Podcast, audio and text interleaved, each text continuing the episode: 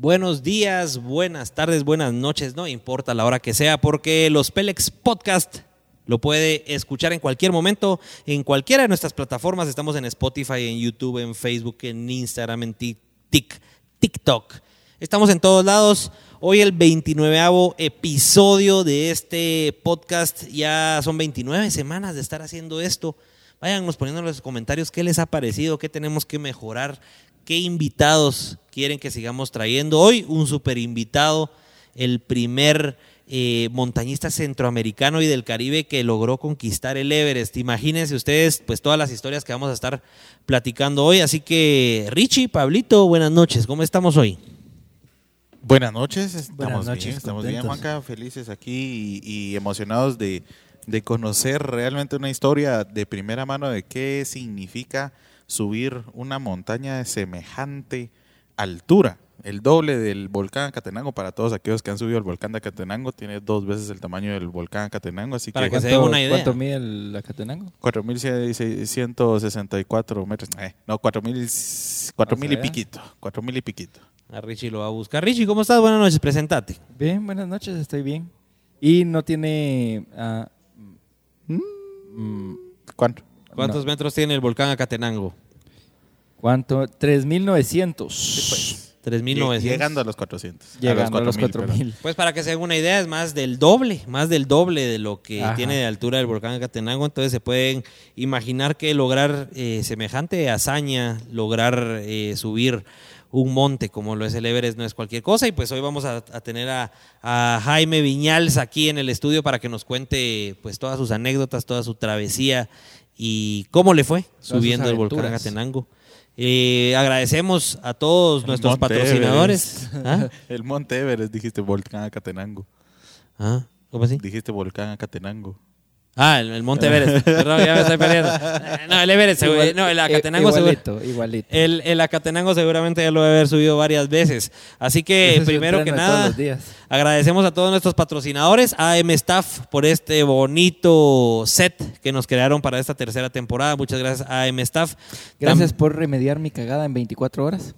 ¿Qué? ¿Vos votaste la letra? se me cayó ese letrero en montaje y se pasaron ah, las letras. Sí, pues. Pero AM Staff está siempre para nosotros, con nosotros y en menos de 24 horas lo reparó porque si no fuéramos los P. Los P. Ah, se, cayó todo entonces. no, solo la... Ah. ah. no, si fuéramos los Pelé. Bueno, gracias a M Staff, eh, gracias también a identidad.gt, síganlos en Instagram por nuestras gorritas, ellos nos patrocinan de nuestras gorritas y la gorrita que hoy se lleva nuestro invitado de regalo Pélex y a TM Creations por nuestros Yetis que nos mantienen nuestras bebidas y las bebidas de nuestro, invitado frías para que podamos pues disfrutar de una plática amena. Recuérdense que este, este podcast es para ustedes. Ustedes pueden hacer todas las preguntas que quieran en los comentarios y nosotros se las vamos a hacer llegar a nuestro super invitado. Así que sin más preámbulo, empezamos el episodio. Corre video. Sin pelos en la lengua Bienvenidos al podcast donde se hablan las cosas tal y como son, sin adornos y sin tanta babosada. ¿Sos feliz? ¿Te gusta tu trabajo? ¿Te han considerado un Pélex? Acá nos encantan los invitados Pélex, que se dedican a ganarse la vida haciendo lo que les gusta. Porque ahí, ahí está la clave. Arre pues. Mucha con ustedes el montañista más popular de Guatemala, porque vamos a hablar otra cosa. Jaime Viñales. Jaime, ¿cómo estamos? Buenas noches, bienvenido. Gracias a ustedes por la invitación. Estoy muy bien y contento de participar con ustedes esta noche. Qué alegre, Jaime. ¿Qué expectativas tenés de venirte a, de haberte venido a platicar con un grupo de patojos que se hacen llamar los Pélex? ¿Qué fue lo primero que sentiste cuando te invitamos? Eh, generalmente no me hago expectativas de nada. Ok. Tengo con la mente lista para lo que haya que hacer. Ok. Tranquilo. Como que si fueras a subir cualquier montaña. Algo así. la, la, mente ya está chipeada así. De ese, ya está chipeado, Jaime. No, pues Jaime, bienvenido. Gracias por aceptar la invitación. Un placer. Vamos a platicar un ratito ahí de tus logros y de lo que has eh, logrado en tu vida para que le podamos dejar algo a nuestra linda audiencia. La idea es pues dejarles un poco de contenido de valor para que lo puedan aplicar en sus vidas. Entiendo que pues vos sos un conferencista motivacional eh, graduado, así que pues no te va a costar nada pues hoy dejar enseñanzas, creo yo. Gracias, sí, ahí estoy para servirles. Buenísimo, buenísimo. Pues para los que no conocen a Jaime, que no creo que sean muchos, eh, pues Jaime Montañista Chapín, el primer centroamericano y del Caribe en haber conquistado en el 2001 la cima del Monte Everest. Eh, ¿Qué te hace sentir eso? Para empezar con un poquito de eso, ¿qué te hace sentir haber sido esa primera persona, ese primer centroamericano y del Caribe en haberlo logrado? Bueno, este año en particular ha sido muy especial porque estoy cumpliendo 20 años de haberlo subido. Y estoy haciendo un libro, bueno, estoy terminando un libro. Yo he publicado ya seis libros, este es mi séptimo, que habla sobre eso precisamente. Y cuando llegué a la cumbre del Everest fue una conjunción de sentimientos. Por un lado fue una alegría muy grande saber que después de tres meses ya no tenía que seguir subiendo nada. hubo también una vacíez muy grande porque tanto esfuerzo, sacrificio para llegar a ese lugar, ¿y ahora qué? Te quedas como que toca. Entonces ahí es donde uno aprende que la vida tiene que ser una consecución de metas por lograr, como ustedes empezaron una productora, ahora tienen este podcast y seguramente vendrán más cosas. Esa es la vida, buscar siempre nuevos retos, pero yo en aquel momento todo mi enfoque era llegar a la cumbre más alta del mundo porque estaba en una tarea de romper paradigmas. Claro. Aquí no había una creencia de que un centroamericano tuviera la posibilidad de subir esa montaña. Y fue muy difícil abrir brecha para lograrlo. Se logró y cambiaron muchas mentalidades, muchas formas de ver las cosas. Y también por otro lado sentí temor porque el 90% de accidentes en alta montaña son bajando subiendo. Ah, de veras, qué interesante. la razón de esto es que cuando uno va subiendo la montaña, pone todo su esfuerzo, pero no se acuerda que la cumbre solo es la mitad del camino. Ajá. Uno no se queda a vivir a ese lugar, tiene que bajar.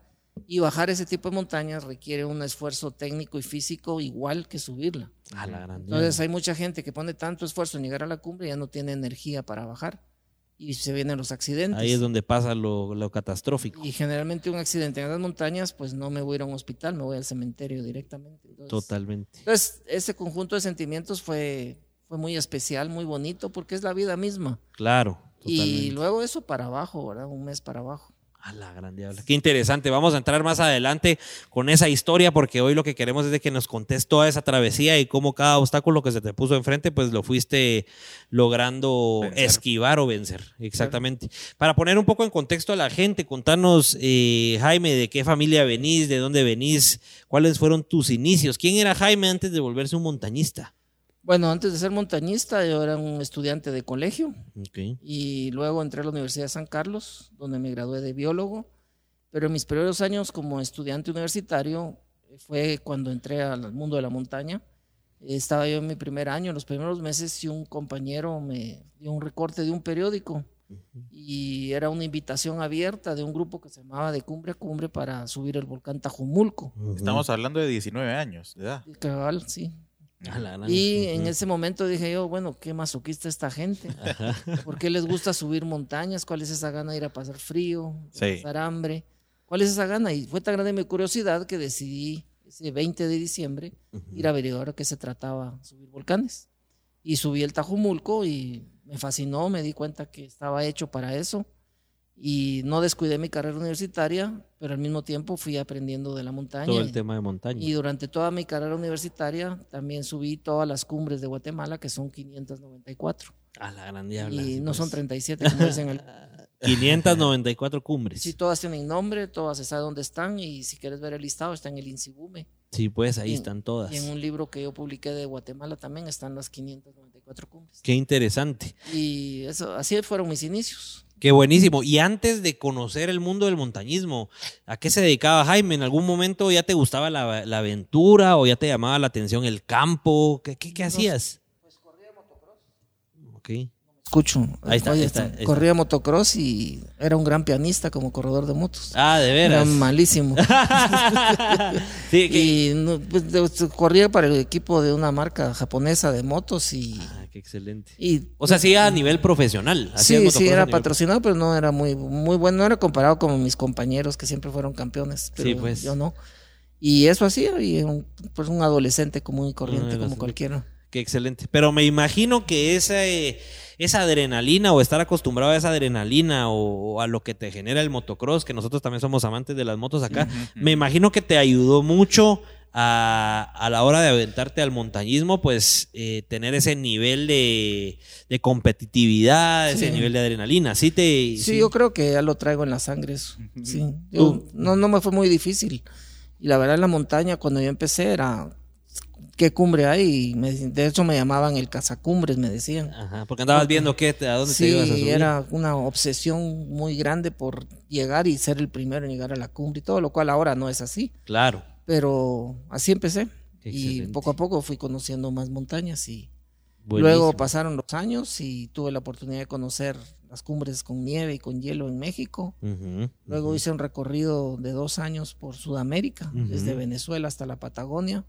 Y así fui aprendiendo. De, todo tipo de cumbres, de alta montaña, climas, etc. De alta montaña se llama eso. Y, luego vino a Guatemala. Esto fue en 1993, si no estoy mal, una japonesa. Ok. Ella se llamó, que ya murió, Junko Tabei. Fue la primera mujer en el mundo en subir el Everest. En el ya lejano 1975. Ah, la grande habla. En una época que era impresionante que una mujer lo pudiera hacer. Claro. Ahora no es tan difícil. Y ella estaba en ese momento cuando vino a Guatemala con un reto de subir la cumbre más alta de cada país del mundo. Ok. entonces la Embajada de Japón en Guatemala de aquel entonces me buscó porque habían oído de mí algo. Y me dijeron, mire, queremos darle trabajo. ¿De qué se trata? Pues quiero llevar a esta señora con 15 campoñantes a subir el volcán Tajumulco y si se puede también el volcán Tacaná. Está bueno, dije yo. Y me fui. Pero no, tenía la menor idea de quién era ella. Ya los días pasando, pues ella me empezó a hablar sobre ella y me empezó a preguntar qué, qué había hecho yo. Y después me dice, ya fuiste a los Andes, ya fuiste a los Alpes, ya fuiste a esto y el otro. Te faltan los Himalayas, me dice. Sí, pero no tengo ni dinero ni posibilidad, porque en aquel entonces, para ir a los Himalayas, no es como ahora que con 100 mil dólares puedo ir. Antes tenía que tener un aval de una persona internacionalmente reconocida que haya estado en esas montañas para que el gobierno de Nepal o del Tíbet o de la China le autorice a no entrar a esas montañas. Ah, qué interesante. Y entonces ella me dijo, yo te doy el aval y te vas a ir allá y vas a ir con dos Sherpas, que son amigos míos, y vas a ir a hacer un entrenamiento con ellos, un entrenamiento de cinco meses. Ah, la grandía. Allá. sí, allá. Entonces era subir tres montañas de más de 7000 metros de altura, subir una, bajar otra, subir una y la otra, al estilo Sherpa. Ajá. en otras palabras, es a la mano de Dios. ¿Y, qué, qué, representa eso? Mal equipo. Eh, de comer todo el tiempo es una masa como de tortilla antes de ponerla en el comal. Así cruda. sí, que está hecha de avena, Está hecha de leche de NAC, que es la hembra de los jacks, los bovinos que viven ahí. Es como una vaca peluda grandota. Es eh, mantequilla y sal. Es lo más asqueroso que hay. es, es horrible, sí es, horrible. Muy fea, sí es, una masa muy que se te traba en la garganta. A la grande. Y estando a esas alturas y Pero es lo único que llevan ellos de comer. El equipo que llevaba era muy rudimentario.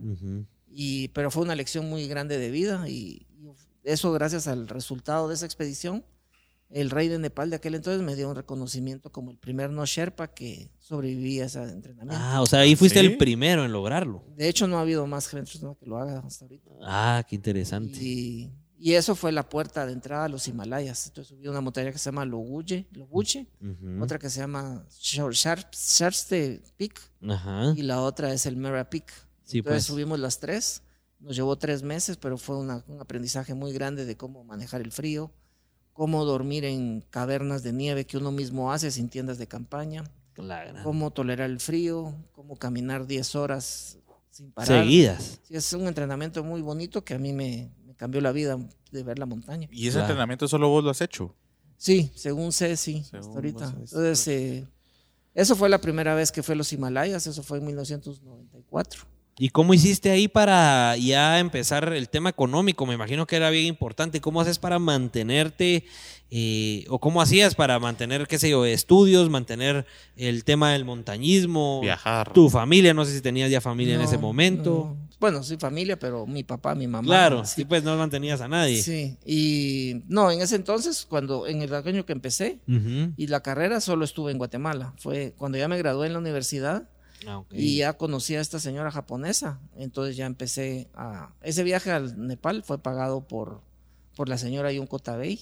Sí, pues ellos te patrocinaron, se puede decir. Ella, solo ella. Literal, fue una gran persona ella que ya murió lamentablemente.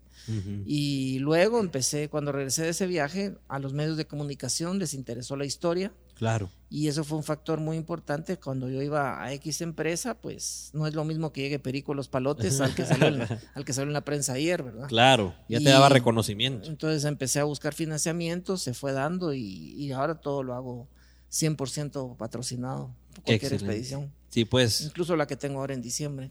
Contanos un poco de cuál es esa expedición que se viene en diciembre. Bueno, después de, del Everest, pues me cambió la vida totalmente. Fue como un parteaguas en mi carrera. Ya empezó, ya no era, ya era bastante más conocido y se acercaban a mí grupos de montañistas internacionales a presentarme proyectos y también empresas a ofrecerme patrocinios, lo cual fue muy halagador. Ya no tenías que vos estar tocando puertas y viendo. Ahorita otra vez tengo que hacerlo. entonces, no, entonces, yo cuando subí el Everest terminé un proyecto que se llamaba Las Siete Cumbres del Mundo, que consiste en subir la cima más alta de los siete continentes. Ah, Eso me llevó a Alaska a subir el monte Denali, que es la cumbre más alta de Norteamérica, a Argentina a subir el monte Aconcagua, que es el más alto de Sudamérica, fui a Rusia a subir el monte Elbrus, que es el más alto de Europa, el Everest, que es el más alto de Asia y de todo el mundo, y la razón de hacer este proyecto, fui a Tanzania, a subir el volcán Kilimanjaro, que es el más alto de África. Sí, pues. Y en la Antártida subí el monte Vinson, que es la cumbre más alta de ese continente. Y el último continente es Oceanía, y ahí encontré que existía una polémica que todavía existe el día de hoy. Para unos geógrafos, la cumbre más alta de ese continente se llama el monte Kosciuszko, que está en Australia, y otros dicen esta no es, es la pues. pirámide del Carstens que está en la isla de Nueva Guinea. Cuando yo vi esta polémica dije, bueno, ¿qué pasa si escalo una y después dicen que es la otra? No, mejor voy a subir las, dos. Las dos de una vez para quitártelas de encima. entonces, el Everest fue el último de las siete cumbres del mundo. Ah, ok. Y la razón de hacer este reto fue porque cuando yo quise ir al Everest, no conseguía financiamiento. Entonces dije, voy a buscar un listado de montañas alrededor del mundo, que una de ellas es el Everest, y tratar de escalar las otras que no son tan caras ni tan famosas para ganar experiencia, darme a conocer y de esa forma abrir los espacios para el Everest y afortunadamente funcionó. Se logró.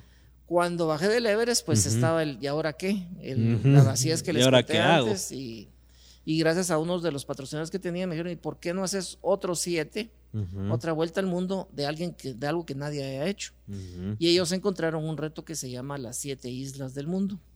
Que consiste en subir la cima más alta de las siete islas más grandes del mundo. Ese ya pues. lo terminé también. Eso fue ir a Groenlandia, que es la isla más grande del mundo, a subir un monte que se llama Gumbionsfell, que en danés significa el pico alto. Fui a la isla de Baffin, que está en el círculo polar ártico, pertenece a Canadá, y ahí subí el monte Ted Blanche. Luego en África fue el monte de la isla de Madagascar, y el monte se llama Maromocotro. En el sureste asiático fui a Borneo a subir el monte Kinabalu. A Sumatra fui a subir el volcán Kerinchi Luego fui al lejano oriente a subir el monte Fuji en Japón y terminé con el monte Wilhelm en Papúa Nueva Guinea. ¿Y ese cuándo fue ese, ese último? Ese lo hice del año 2002 al 2008. Sí, pues. Y cuando terminé eso, ¿y ahora qué voy a hacer? Siempre un qué toca. Pero no tenía idea de qué hacer.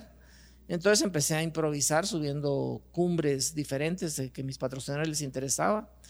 Apareció un reto que se llama las 50 cumbres más prominentes del mundo que me pareció interesante. Llevo 33 de ellas, pero algunas de las que me faltan están en lugares como Pakistán, Afganistán, y ustedes saben, el plomo no es saludable para la vida. claro. Y hay muchas balas por ahí, entonces dejé en stand-by el proyecto ese hace unos años. y en pues. eso National Geographic, un amigo que trabaja ahí, me mandó un correo, ¿y por qué no terminas la trilogía? Me dice, ¿qué es eso? Le digo yo es darle tres vueltas al mundo y en cada vuelta escalar siete cumbres únicas y prominentes. Y ya tenía yo de esas 21 cumbres, ya llevaba 14. Sí, pues ya solo te faltaban las últimas siete. Las últimas siete son las siete cimas volcánicas de los siete continentes. No es la montaña, sino el volcán más alto de cada uno de los siete continentes. Sí, pues. Entonces me fui a México a subir el pico de Orizaba, que es el volcán más alto de Norteamérica luego a Chile a subir el volcán Ojos del Salado, que es el volcán más alto del mundo, volcán, no montaña, y es el volcán más alto de Sudamérica. En África el fenómeno es que el Kilimanjaro es la cumbre y el volcán más alto de África. Ajá. Ya lo habías hecho. Pero lo volví a hacer. Ah, sí, pues como para también eliminarlo de la lista, que no hubiera, porque no hubiera duda. Y el monte Elbrus, también en Europa, es el cumbre, la cumbre y el volcán más alto de Europa. Entonces también pues. lo repetí. En Asia, el volcán más alto está en Irán, la antigua Persia, y se llama Damavand, ese ya lo subí. En el año 2018 fui a Papua Nueva Guinea a subir el volcán Gilue, que es el más alto de Oceanía. Y ahora el 12 de diciembre voy a la Antártida a ah, subir el volcán Sidley, que es el volcán más alto de ese continente, segunda vez que voy a ir a ese continente. Oh, y si lo termino, pues Guatemala va a ser el primer país del mundo con la trilogía mundial. Ah, o sea que este diciembre termina esa trilogía, logras esa trilogía. sí. ¿Y después qué toca? después qué toca. Hay que anticiparse porque ya nos dimos cuenta de que después de que bajamos ya toca algo más. Te va a tocar algo más. Bueno, me gustaría seguir con las 50 cumbres más prominentes, claro. 33, pero lo veo bastante difícil. El terrorismo, entiendo que eso es lo que afecta mucho. Y aparte hay unas de estas montañas que están en la parte central de la China, un lugar restringido para extranjeros. Ah, ok. Y no, no hay mucha información. Bogdashan se llama una de las montañas que están ahí cuesta mucho poderte meter ahí y que te permitan subirla. Sí, sí, ya me dijeron que tal vez mis tataranietos puedan llegar. Hijo de la gran. Entonces, también tengo otro proyecto que son subir los 10 volcanes más altos del mundo. Sí, los, pues. los 10 están en Sudamérica. Y eso todavía no ha subido ni Bueno, ya subiste un par, ¿no? Llevo seis. Ya lleva seis de esos diez. Sí. sí pues. ideas todavía hay. Claro, hay de dónde sacar. Y publicar algún libro más. Yo llevo siete libros. Ahorita acabo de terminar el último de escribirlo. Ajá. Y sale, se va a imprenta dentro de diez días. ¿Ya se puede decir el título o no? Eh, sí. Sí. ¿Cómo se llama ahí? Promocionarlo de una vez. Eh, bueno, no creo que lo encuentren porque está ya todo vendido. Ah, bueno, ¿de qué nave? todo empieza por un sueño, es el título. Ah, qué bueno. Y es un libro en celebración al 20 aniversario de subir el Everest. Sí, pues. Entonces el libro empieza con la historia de haber llegado a esa cumbre y con lo que les digo, y ahora qué voy a hacer y todo, y cuento todo lo que he hecho después del Everest. Pero pues. todo con frases motivacionales, eh, con inyecciones. Metiéndole ahí, inyectando motivación. Para que sea un libro enriquecedor para la gente. Claro. Y ahora una pregunta, surge una pregunta importante, ¿y qué haces con tu familia cuando estás viajando por todo el mundo y subiendo un montón de montañas? ¿Qué, pasa ahí? No estoy todo el tiempo fuera, ¿verdad? Estoy es por temporadas. Sí, es por, por ejemplo, ahorita Ayer regresé de un viaje, pero de trabajo. Sí, pues. Y son solo tres, cuatro días. Pues, esta expedición que voy a irme a fin de año es un mes. Sí, pues. Y yo tengo dos hijos, tengo mi esposa y pues mi esposa fue montañista. Te entiende tu estilo de vida. No, y es una forma de pensar bastante, bastante sabia la de ella. Piensa muy inteligentemente y tenemos, tenemos un concepto de que el matrimonio es una sociedad en la cual nos complementamos. Claro. Y eso implica también respeto a nuestras individualidades. Y así, así funciona hasta ahora. Hay confianza, hay compromiso, hay fidelidad. Entonces no hay ningún problema en ese sentido. Y mis hijos pues nacieron en esto y no les queda otra. ya les tocó. A ellos ya les tocó. Bueno, vamos un poquito este con las preguntas. Te, vas las, las, las, la Navidad y Año Nuevo? Sí, sí. ¿La pasas afuera? Sí, esta vez sí. ¿Y tu familia te acompaña? ¿Está cerca o no? Ellos se quedan y vos solito. No es que voy a la Antártida. Claro, es otro rollo. Sí, no. no hay donde estar. solo hay hielo. ¿Y cómo se comunican contigo? ¿Todo eso sí hay o, vas previendo? Un llevamos un teléfono satelital. Ah, sí, cargado con paneles solares. No es mío el teléfono, es de la expedición. Somos cuatro personas. Hay un ruso, un alemán y un inglés. Ah, que nada. O sea, ustedes unen fuerzas para hacer la expedición. Sí, pues, ah, no, si no, no se puede. Eso no es individualismo, esto es trabajo en equipo todo el tiempo. Sí, pues. Y es una montaña que está en un lugar muy desolado. es No hay civilización ahí. No, no hay países, no hay ciudades, no hay pueblos. Para darte una idea, yo salgo de Guatemala y tengo que volar a Chile. Ajá. Llego a Santiago de Chile, luego tengo que hacer un transbordo y voy al puerto de Punta Arenas, que está en la parte más al sur del continente americano. Y ahí tengo que esperar la llegada de un avión Tupolev ruso. Ok, ¿qué es que porque pueden volar en esos climas? Es porque es un avión que técnicamente tiene las condiciones para aterrizar de una manera segura en la Antártida. Ah, ok. Entonces ese avión vuela de San Petersburgo a Punta Arenas y ahí nos reunimos. Cuando las condiciones climáticas ya son adecuadas, salimos con este avión en un vuelo de nueve horas de Punta Arenas a la Antártida. Al medio de la Antártida. No, no, en medio no, a las orillitas de la parte norte, a una base científica que se llama Union Glacier. Pero ahí se juntan, eh, se, llama así la, Unión de Glaciares, porque ahí llegan otras expediciones que no van a la montaña. A la nuestra solo vamos nosotros. Hay otra expedición que va al Polo Sur esquiando. Hay otra expedición que va al Monte Vinson, que yo subí antes, en las siete cumbres. Y hay otra expedición que va a estudiar los pingüinos emperador que viven en la Antártida, que son los pingüinos más grandes del mundo. Ellos llegamos todos a Union Glacier y ellos salen con esquís a cada uno de los lugares. Nosotros tenemos que abordar otro avión ahí. Después de las nueve horas que ya viajaron. ese avión está desarmado en este momento. Ah, Como detalle, la Antártida cinco meses al año no se ve la luz del sol, es de noche. Cinco meses del año. el equipo que va a armar el avión la próxima semana vuela a la Antártida. no han ido desde el 2019 por el COVID y todas esas cosas. Y entonces arman el avión, que es para nuestra expedición nada más. Y de ese punto, Union Glacier a la base del volcán Silde son cinco horas más de vuelo dentro de la Antártida. Pero no hay suficiente combustible. Ajá. Entonces el avión, el avión aterriza en ese lugar y no puede irse de regreso a Union Glacier sin nosotros porque ya no hay combustible. Los esperan Entonces tiene que quedarse el piloto y el copiloto un mes con nosotros haciendo no sé qué. Pero tienen que darle mantenimiento al avión que no se congele. Claro. tienen que arrancar cada cierto tiempo. Pero nosotros vamos a estar ocupados. Ellos los esperan en el avión, ustedes ya suben, empiezan el ascenso. Así es. Entonces es muy remoto. Para darles una idea, la Antártida completa uno puede entrar por Chile y salir por Nueva Zelanda. es el continente más grande del mundo. Claro. Estados Unidos, de lo grande que es, cabe cuatro veces adentro de la Antártida.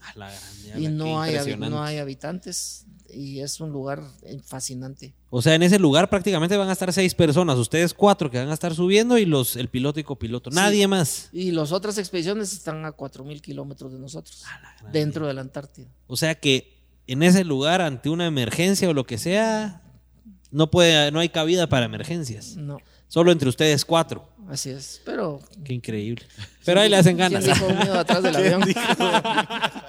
Qué increíble, eso es lo que más me ¿Cuántas, ¿Cuántas veces has vivido eso de que no puedes depender de nada más que ustedes? Todo el tiempo. Todo el tiempo. Sí. Todo el tiempo. Es, Increíble. es bonito. Ahorita vamos a adentrarnos a eso. Vamos con las preguntas de los.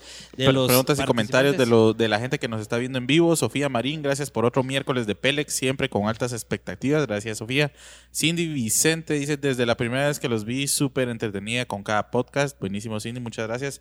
Luis Martínez, ¿qué onda? Muchas saludos desde New Jersey. Los escucho siempre en Spotify. Ahora, primera vez que los escucho en vivo. Son lameratos con sangre y flema, diría yo. Éxitos, Luis Martínez. Manuel Chavarría, ¿qué onda mis brothers? Hoy se lucieron con mi ídolo en el set, se pelaron. En mis tiempos de juventud fue mi gran inspiración para lograr cada cumbre. Espero algún día estrechar su mano. Mira, tiene un buen fan ahí, Manuel Chavarría. Muchas gracias. Carla Villatorio, que cuente cuál ha sido su peor mal de montaña. Pues eso ya vamos a entrar un poquito más a detalle ahorita. Y Sofía Marín vuelve a decir, ¿qué le recomendas a la gente que quiere empezar a subir cumbres para llegar a tu nivel? Así un eso vamos a entrar más a detalle, pero así un consejo así puntual que le puedo decir ahorita una de las claves, darle una de las claves a Sofía.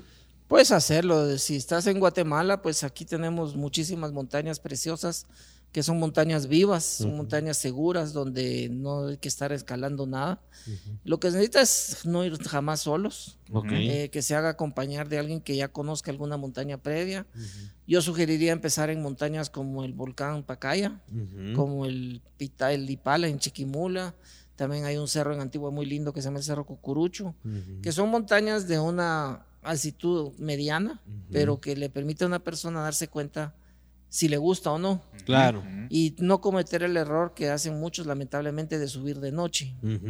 En Guatemala empezó esa costumbre de moda. Sí, pero empezó en 1951. Ah, Vino a Guatemala un austriaco que se llamaba Walter Peter, eh, papá del escultor famoso de, Guatemala. Pero él era profesor de educación física y vino a Guatemala y empezó a dar clases de educación física en colegios privados, principalmente que eran solo de, de hombres. Y él venía con la costumbre de escalar en los Alpes, pero en los Alpes hay glaciares, hay hielo, entonces se sube, se empieza a escalar a la medianoche, es la hora más fría, entonces hay menos, hay menos peligro de avalanchas. Ah, Pero aquí no hay problema de eso. Entonces él, él, empezó a subir los volcanes de noche y la gente empezó a decir es que no le pega el sol mucho uno, pero uno en un volcán va bajo el bosque, no hay sol que te pegue ahí. Y incluso que te pegue el sol de Guatemala es muy benigno, es muy amable, no te va a calcinar como que estuvieras en un desierto. Entonces, cuando la gente va por primera vez, por ejemplo, a un volcán de agua y lo hace de noche, primero llega de madrugada, llega con frío, mojado, no quiere saber en la vida. Otra vez de subir una montaña porque se arrepiente de haberlo la hecho. Pasa muy mal, la pasan muy mal. Cuando suben de día, van viendo por dónde van, van disfrutando el camino.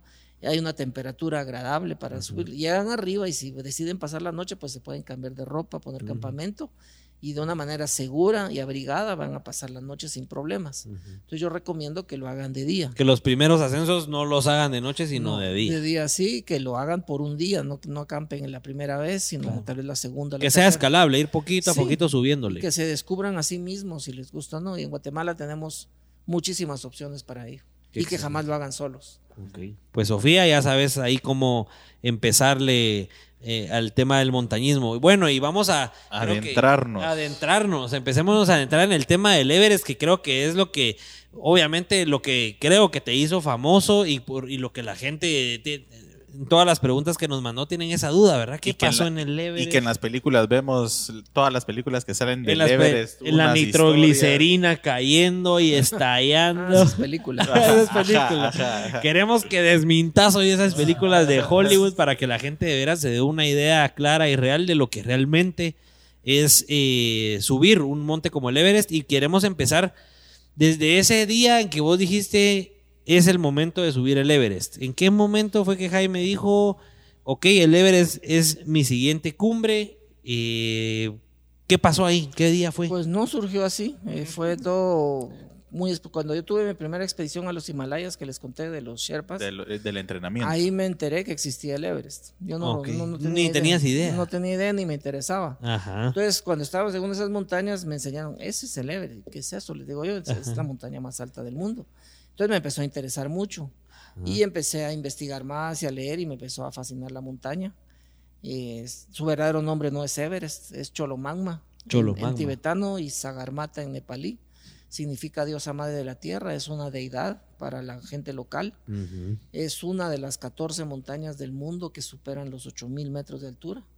Las 14 montañas están en la cordillera de los Himalayas, que es una cordillera que nace en Pakistán, luego recorre el norte de la India, atraviesa perpendicularmente tres reinos que son Nepal, Bután y Sikkim, y termina en un territorio ocupado por la China que se llama el Tíbet.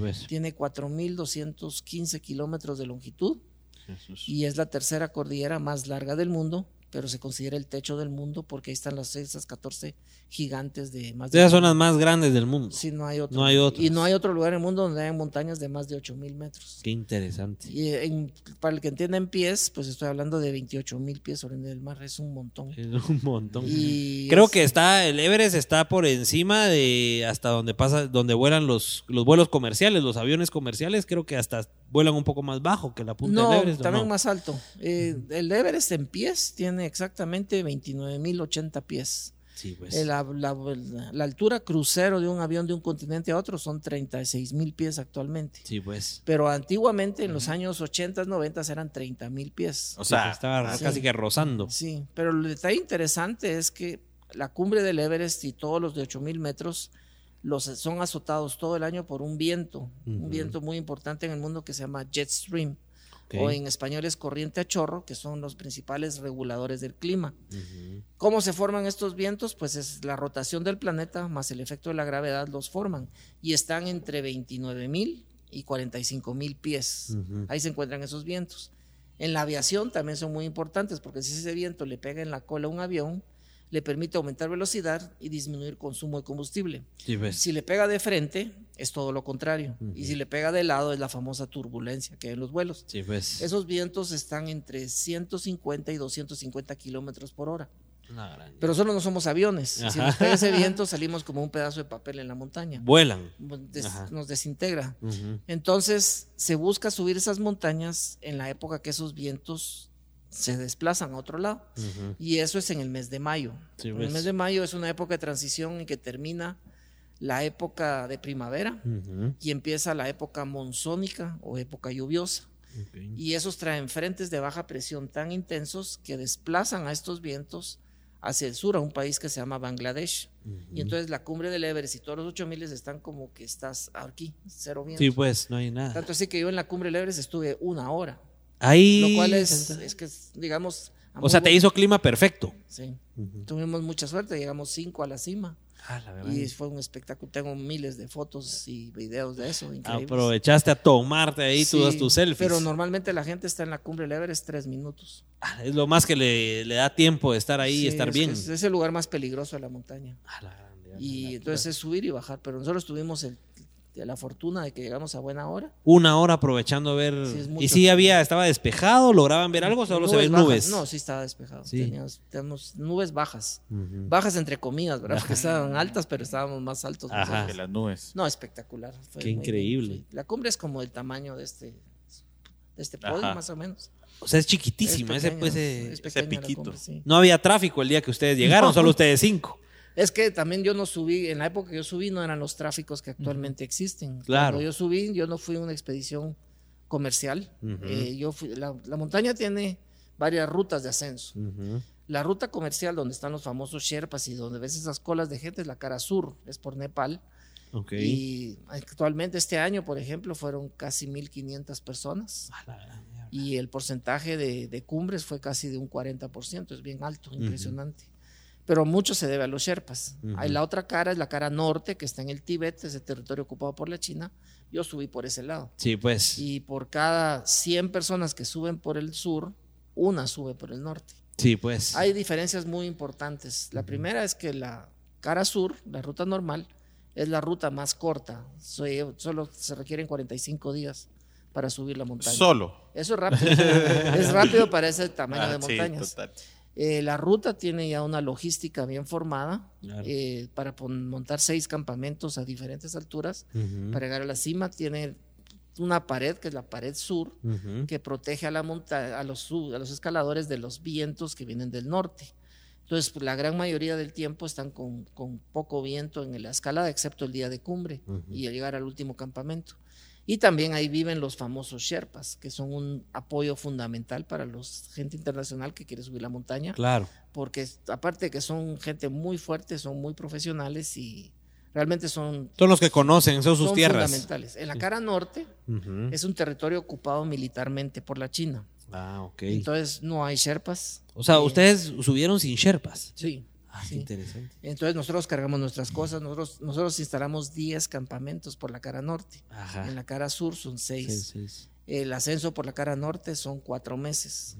Cuatro meses de estar. Y estás todo el tiempo azotado por los vientos del norte. Entonces, y también uno está más expuesto a unas partes con más vacío que, que por la cara sur. Claro pero las dos rutas son son son viables. Son no, son complicadas. ¿Por qué decidieron hacerlo por esa en lugar de por la comercial más corta y más Pues no fue por masoquismo. Lo que sucede es que cuando yo empecé a buscar expediciones que me incluyeran en la con ellos, la que me lo permitió hacer ya tenía todo arreglado por la cara norte. Sí, pues ahí fue donde te lograste integrar. Pero si tuviera que ir otra vez a Leves, me gustaría que fuera otra vez por la cara norte. Sí. Es fascinante la ruta. Más acción, más... Ah, me encantó, no sé, me identifiqué mucho por esa ruta. Y también es una ruta histórica. Claro. Porque en 1922 hubo un inglés que se llamaba George Mallory, que intentó subir el Everest.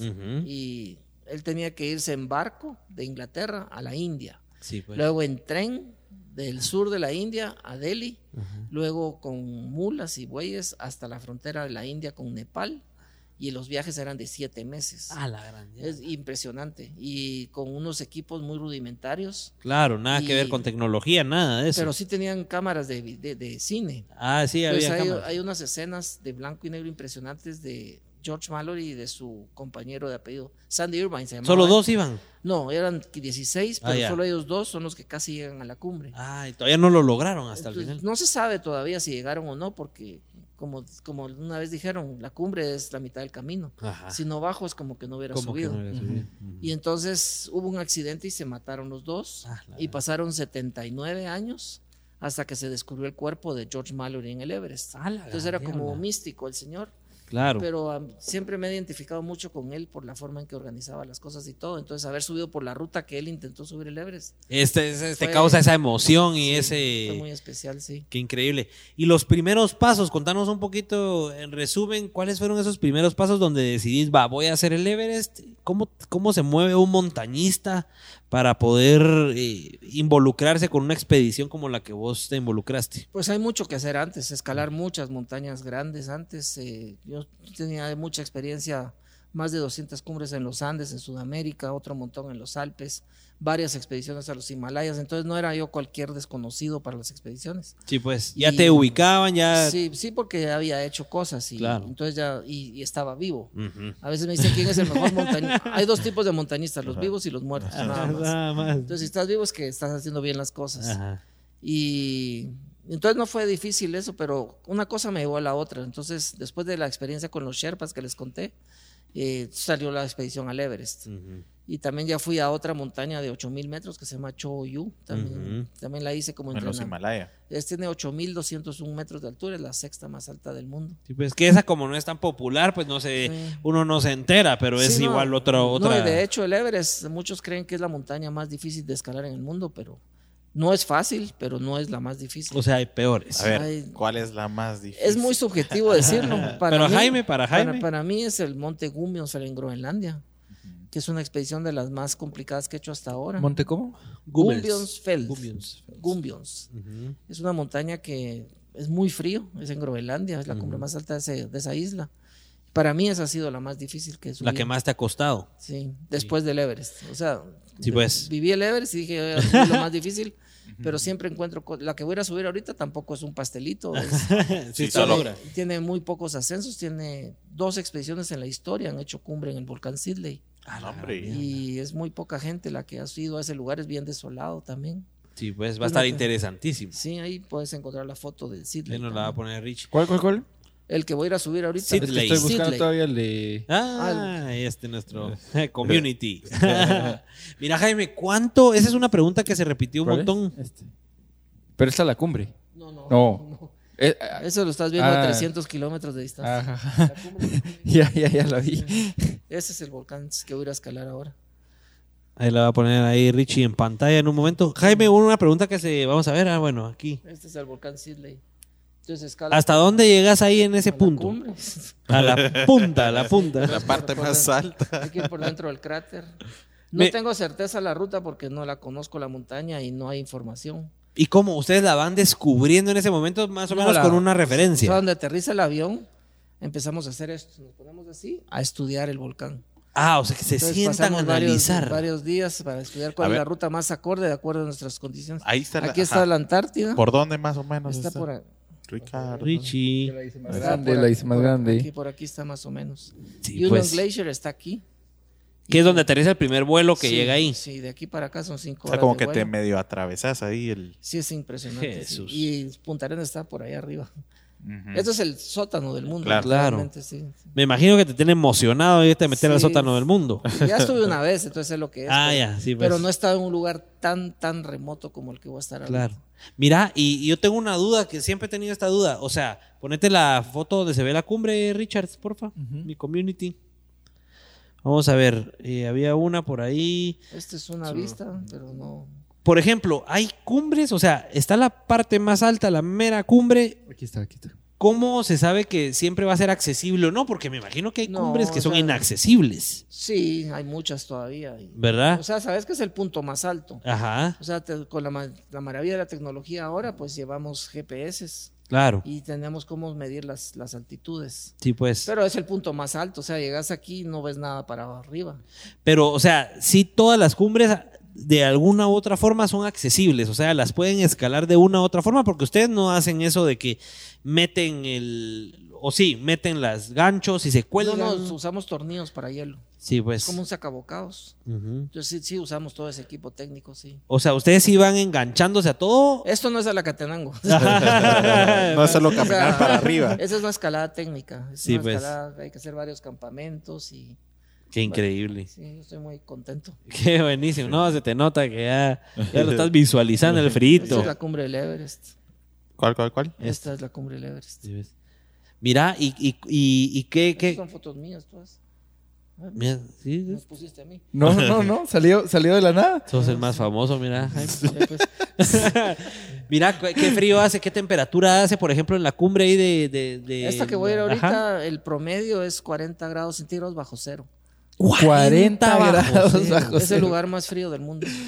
¿Y cómo, cómo, cómo sobrevivís ahí una hora? El equipo que usas. Pero eh, todo lo que lleva calefacción interna o algo, no, nada. Precisamente ayer regresé de un viaje que hice para renovar mi equipo de montaña. Ok.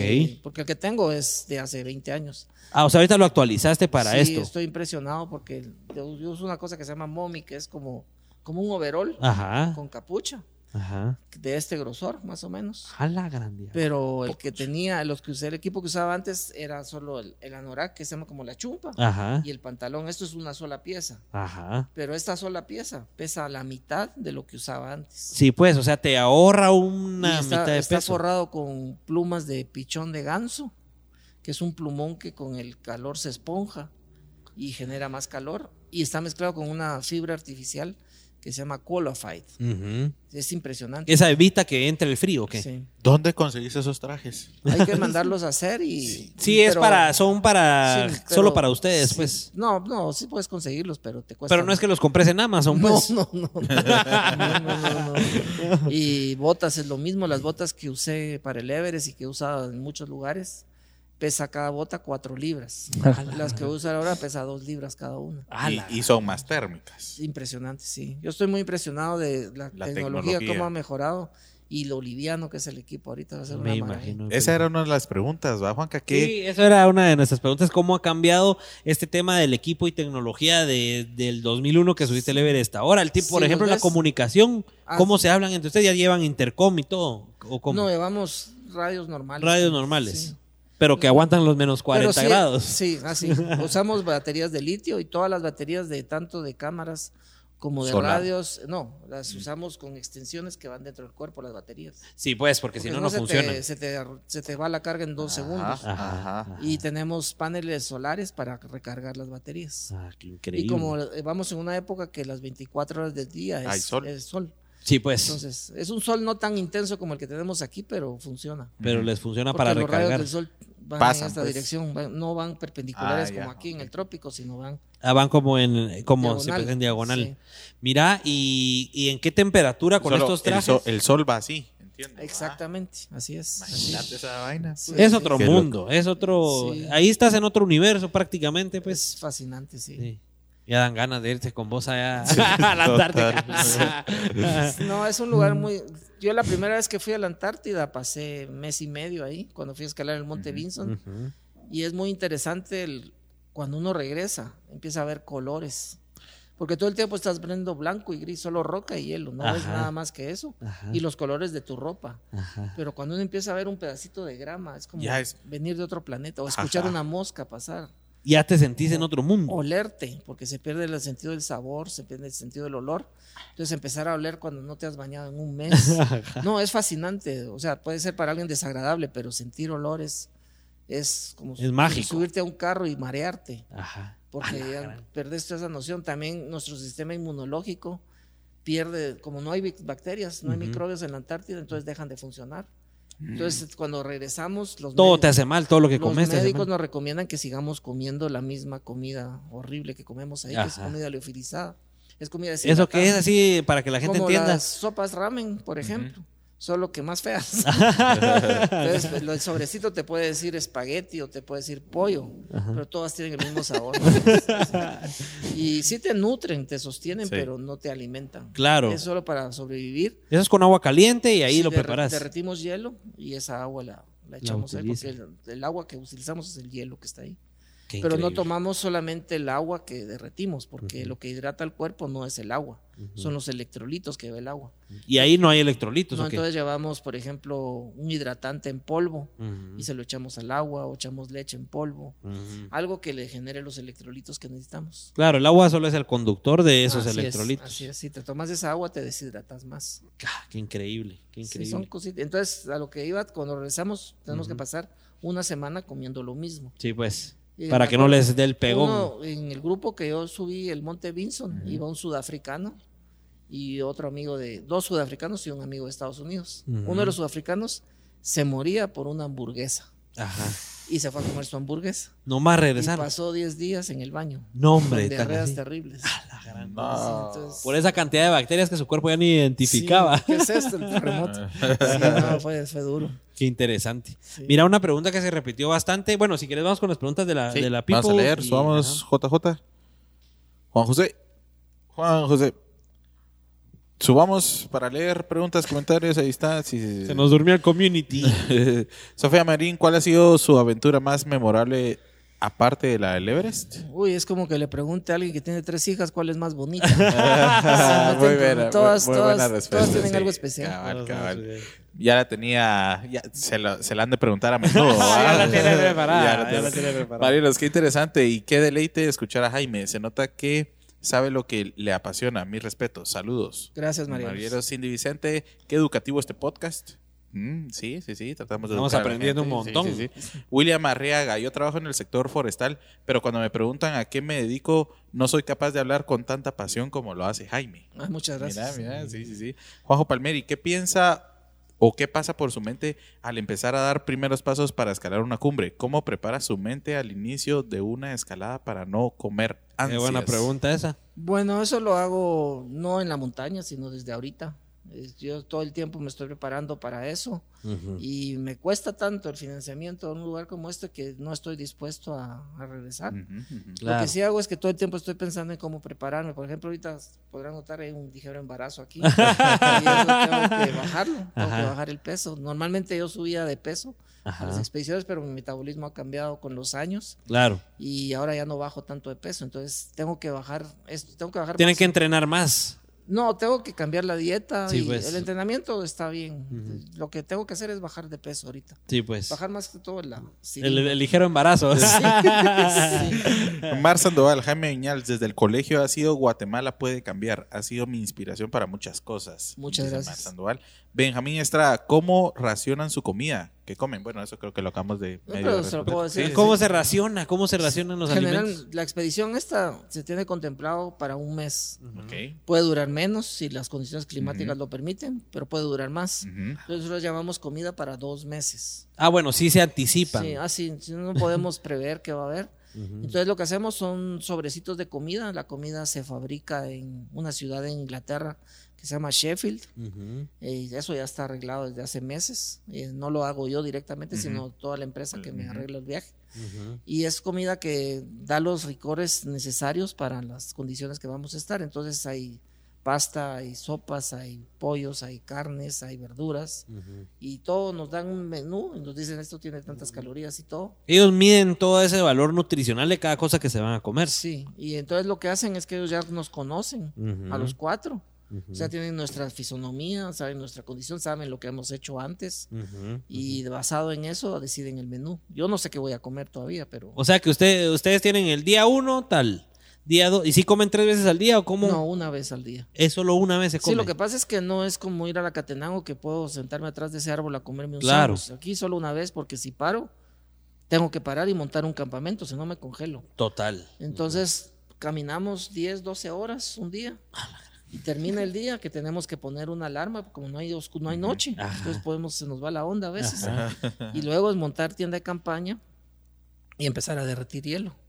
Y luego, pues, sacar un sobrecito y comérselo. Sí, pues. Mira, ¿y qué hacen para ir al baño? Pues me surge la duda ahorita, comen una vez, cada cuánto van al baño y qué hacen, porque me imagino que también es en campamento nada más. Eh, generalmente el estímulo de hacer nuestras necesidades viene cuando estamos en reposo, o sea, donde hay un campamento. Sí, pues. Entonces, eh, cuando tiene que salir, tiene que salir, ¿verdad? Pero aquí sufrimos mucho estreñimiento debido a ah, la deshidratación que tenemos y a las condiciones. Y el cuerpo se pone en plan no perder líquidos. Mm, Entonces sudamos menos, aunque sí sudamos, orinamos menos y defecamos menos.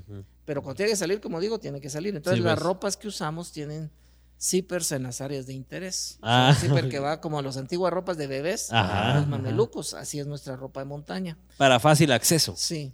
Entonces lo pues, que hacemos en el campamento, imagínense que tenemos un salón un espacio plano tan grande como este que no es frecuente. Y aquí están las tiendas de campaña. En el otro extremo, para los que no pueden ver, pues en el otro extremo del salón, unos 10 metros, construimos una especie de letrina. Es una estructura en forma de U o de herradura. Si estamos entre piedras, que no va a ser el caso, pues lo hacemos de piedras. Entonces lo que hacemos ahora va a ser cortar bloques de hielo. Y, lo, hacemos, lo armamos como más o menos un metro veinte de altura y lo hacemos así para tener un paisaje donde inspirarnos. ya que no hay periódico. y la razón de hacerlo así es para protegernos del viento. Claro. Pero cuando toca el número dos de fecar, no lo hacemos directamente ahí, en una bolsa de cierre hermético. La razón es que no vamos a dejar nuestras heces en la montaña. Las traemos de regreso hasta Chile. ¿De veras? Sí, la razón es que no se lo sabían que las heces fecales de los seres humanos son un poder contaminante que tiene 136 años de duración. No un pedacito así puede trasladar bacterias y todo que pueden transmitir enfermedades a cualquier lado. La Antártida es un lugar pristino donde no hay contaminación, no hay microbios, y si lo dejamos ahí, somos los causantes de empezar a contaminar ese continente. Entonces, pues. parte de los compromisos que tenemos es regresar todos. Qué interesante, ese sí es dato único. Ahora, los, los orines, pues uno de hombre es fácil, ¿verdad? Las mujeres tienen que hacer una especie de embudo, utilizan. Y yo he ido a expediciones con mujeres y dicen: Mi cuerpo entiende que quiero orinar, pero no entiende que lo quiero hacer parada.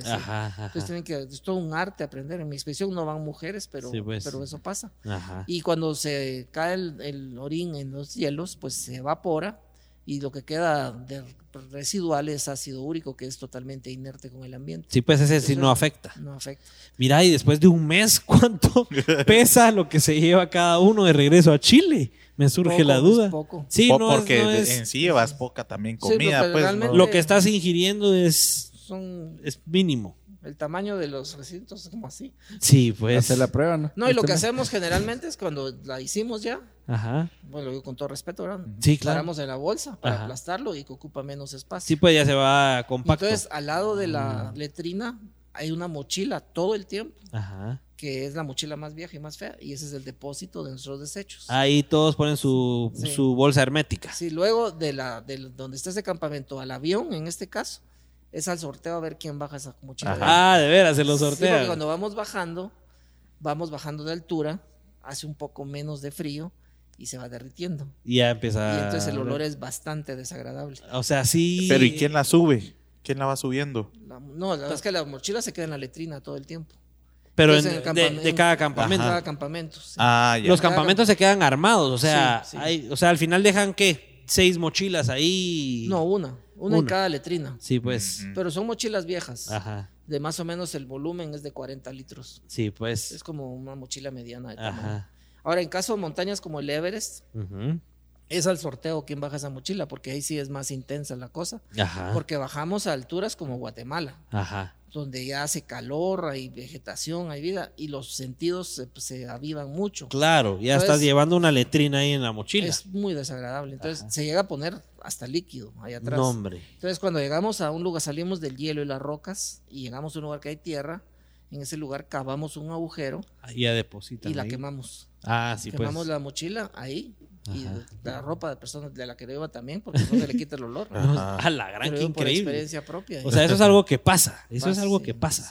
Pero en la Antártida es un poco diferente porque estamos todo el tiempo con frío extremo. Claro. Hasta que llegan a Chile empieza más o menos a... A Chile llega ahí y ahí se va un desecho. Un Chile es un país bastante comprometido con la ecología, entonces tienen desechos sí, pues. diseñados, de zonas de desechos muy especializados para eso. Qué interesante. Qué buenísimo. Pues sí, esa no. Esa sí, jamás. Yo creo que nadie de la audiencia que sigue creciendo, creo que todas las cosas que está contándonos Jaime están interesantísimas porque la audiencia sigue creciendo. Ahora, una pregunta que se repitió muchas veces, Jaime, es ¿cuánto cuesta subir el Everest? Pongámosle, me gustaría que le pusieras un precio, obviamente yo creo que hay, hay, muchas variables, pero un precio aproximado. Al día de hoy. Y cómo, ajá, al día de hoy y cómo se más o menos se integra ese costo total. Bueno, eso ha cambiado mucho. Ahora se ha comercializado muchísimo el Everest y hay expediciones, hay empresas que a eso se dedican. Entonces hay gente que nunca han subido, ha subido una montaña, que hay más de un caso, yo conozco bastantes. Y va al Everest a subirlo. subir el Everest, dice. Entonces contratan a X empresa y pasan un año preparándose física y mentalmente para, para subirlo, pero ellos van acompañados de cinco o seis Sherpas. Un Sherpa te carga tus cosas, otro te instala cuerda de seguridad, otro te instala tu campamento, otro te cocina, solo falta uno que te lleve a limpiar el baño. o sea, te, cuida de una manera impresionante y eso es lo que ha acelerado el éxito del ascenso a esta montaña en particular. Sí, pues. Pero no deja de ser una montaña peligrosa. Claro. Y por eso cada año siguen muriendo personas. Porque la gente no entiende que esto no es un circo. O sea, es una montaña que tiene que tener respeto y si te equivocas algo te cuesta la vida. Claro. y sigue pasando, lamentablemente. El precio promedio de las expediciones comerciales al día de hoy es entre 60 y 70 mil dólares por persona. Sí, pues. Y eso, es lo que te incluye todos estos shares. Esto te incluye eso, te incluye un permiso que hay que pagarle generalmente. Ese precio es en Nepal. Ah, ok. El lado chino, el lado tibetano, te cobra mucho menos, pero el gran problema ahí es conseguir el acceso al país. Sí, pues. Y entonces, cuando uno consigue congraciarse con los chinos que te dejen entrar por ahí es una maravilla. Porque ya todo te reduce el costo porque no es tan comercial. Y no están los miles de gentes que hay del lado, del lado de Nepal. En Nepal, ya se, para la temporada de primavera, que es cuando lo suben, es, un, es un pueblo, porque son cientos de tiendas de campaña, hay tiendas de internet, hay tiendas de consumo, hay restaurantes, hay de todo. Hay de todo. Es impresionante y eso ya no es montañismo para mí. Claro, eso Pero ya también todo el mundo tiene derecho a querer subir esa montaña si lo quiere hacer. Sí, es, un ícono, es la montaña más alta del mundo y siempre va a haber mucho interés por subirla. Y cada vez siempre rompen más récords de más gente que lo ha hecho ahora está el más joven, o está el más viejo, está el más gordo, está el más delgado. Alguien quiere romper un récord de, ser el Y gracias a todas estas facilidades de estas empresas que se dedican a promover. Así es, que es muy exitoso. Las principales son de Nueva Zelanda. Ajá. Las más populares son las de Estados Unidos. También hay empresas en Polonia, hay en Rusia, hay en Inglaterra y son muy especializadas. Aquí el hombre del internet las puede encontrar. ahí vamos a ponerlo a buscar ahí. ahí puedes ver los precios también y todo. Qué interesante. Mira, y, y, para irte, digamos, eh, cambiando un poquito de, de, geografía, para irte a la Antártida, ¿es así de comercial o...? No, no, no. Ese es otro rollo. Es muy complicado, es bastante más caro que, que ir al Everest. No tienen que armar un avión, pues. y aparte de y eso... son ustedes cuatro. Sí, bueno, están las otras expediciones, pero te los puedes contar con los dedos de las manos.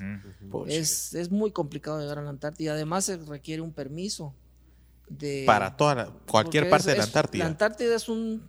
Existe un comité internacional formado por ocho países, que son Argentina, Chile, Estados Unidos, Rusia, Australia, Nueva Zelanda, Son como, que los de, que delimitan son los que tienen son los que han se han promovido el uso científico de la Antártida y que han construido ciertas bases científicas que se usan temporalmente. Entonces ese comité tiene oficinas de relaciones públicas que dependiendo a dónde quiere ir uno, pues tiene que aplicar con ellos y te dicen no o sí. el volcán Sidley solo se permiten ocho personas al año de todo el mundo para entrar a esa zona. Entonces fueron cuatro de ocho. Sí. Y, esto por qué? ¿Para cuidar, para, preservar o qué? Cuando regrese te cuento. ¿Para qué? No tengo idea, no tengo idea, pero es muy, muy limitado el acceso. Sí, pues. Y afortunadamente pues tengo uno de esos permisos. Claro.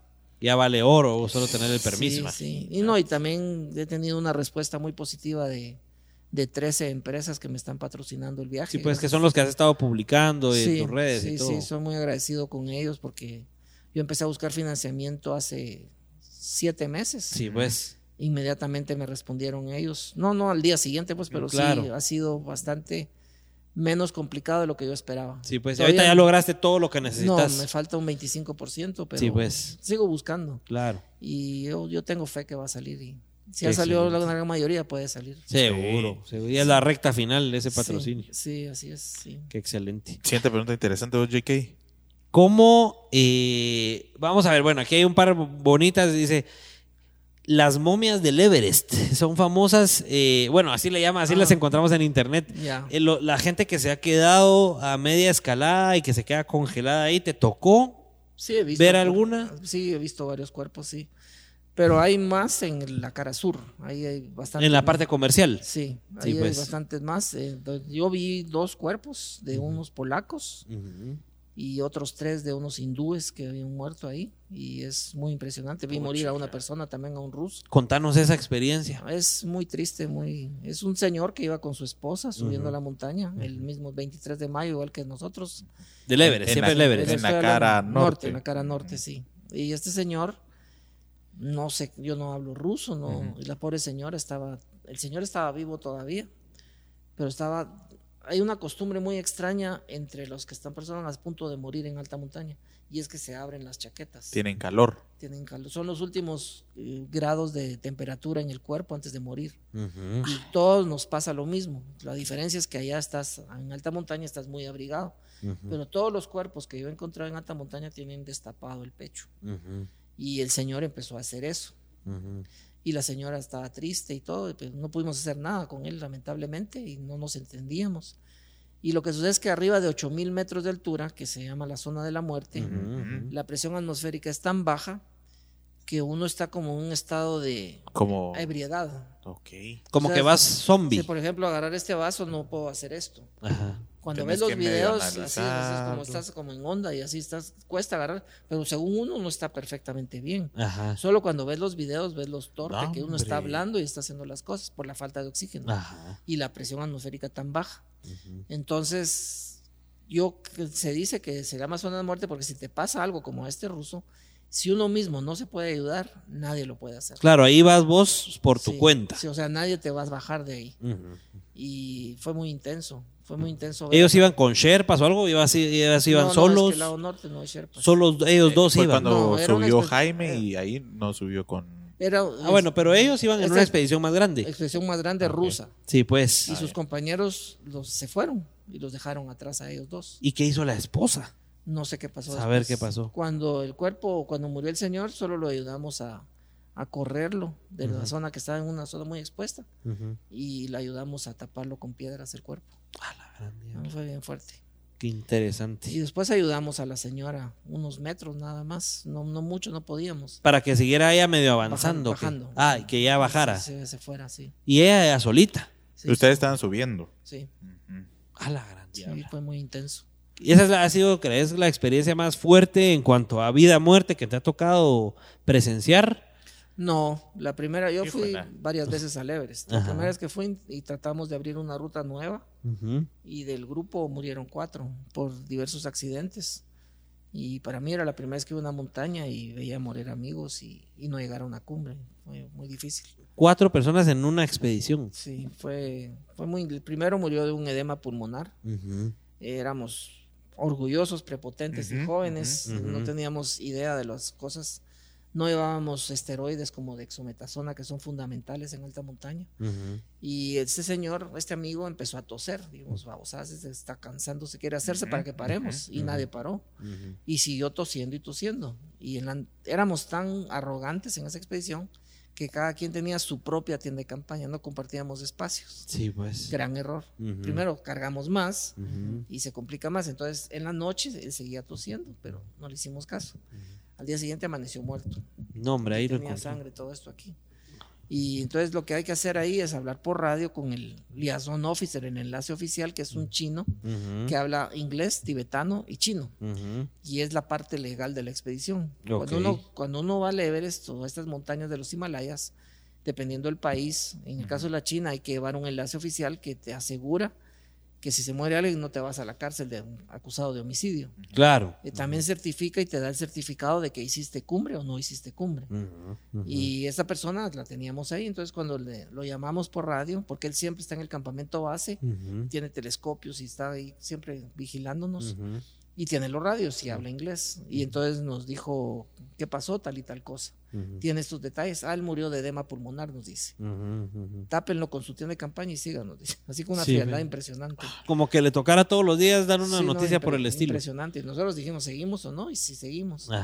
A las dos semanas eh, estábamos en una zona bastante expuesta a la montaña y empezó a nevar y uno del amigo compró, un amigo cometió la imprudencia de decir, no se preocupen, es un pasón de nube.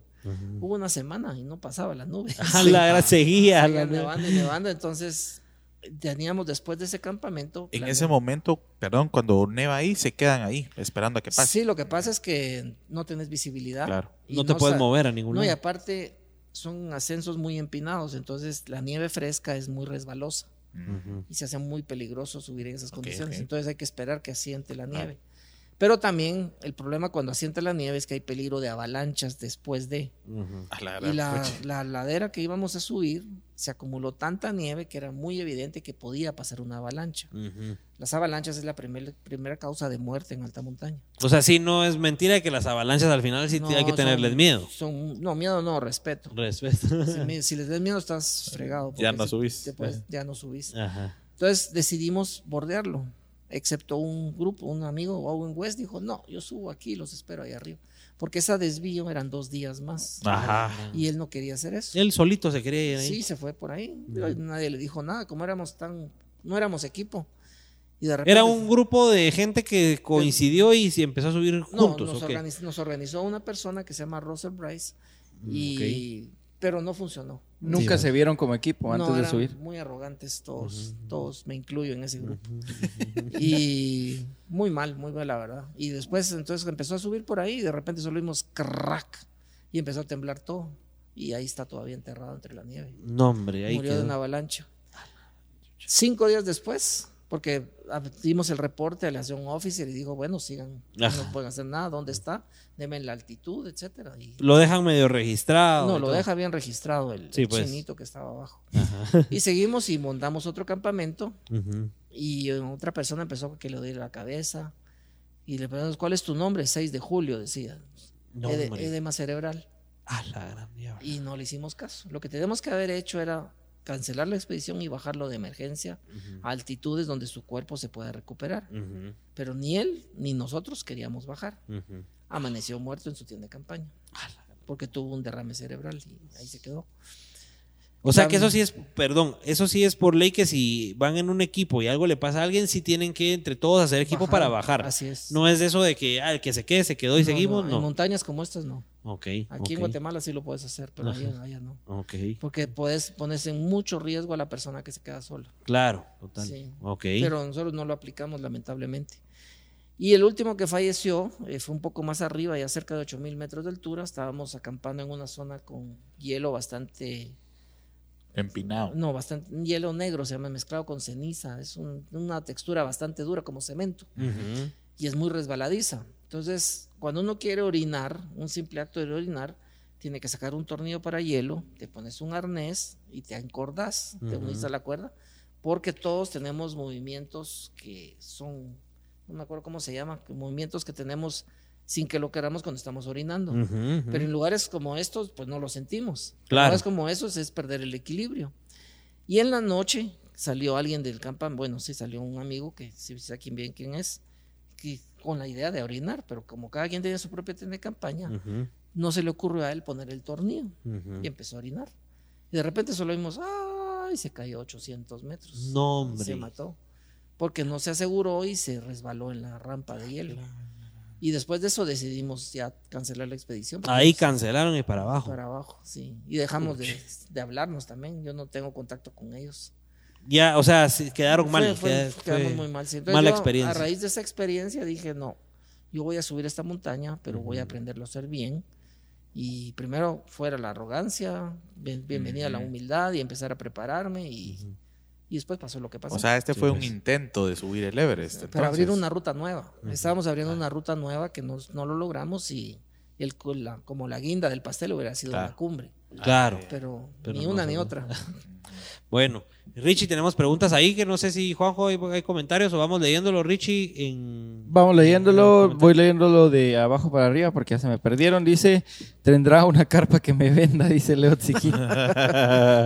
Eh, vamos a ver, dice Mar Sandoval, ¿qué sintió ver su homenaje en un restaurante McDonald's? ¿Cómo fue? Recuerdo que fue en el 2008 o algo por el estilo. Sí, eso duró varios años. Esto fue por la difunta doña Yoli de Cofiño, esta señora tan especial, tan querida. Eh, se acercó a mí en aquel momento cuando yo soy y me dijo que quería hacer un homenaje a mi persona y me dio un carnet para tener McDonald's gratis por muchos ¿Ah, años. sí? No. esa es una de las razones de esto. Ajá, de las consecuencias.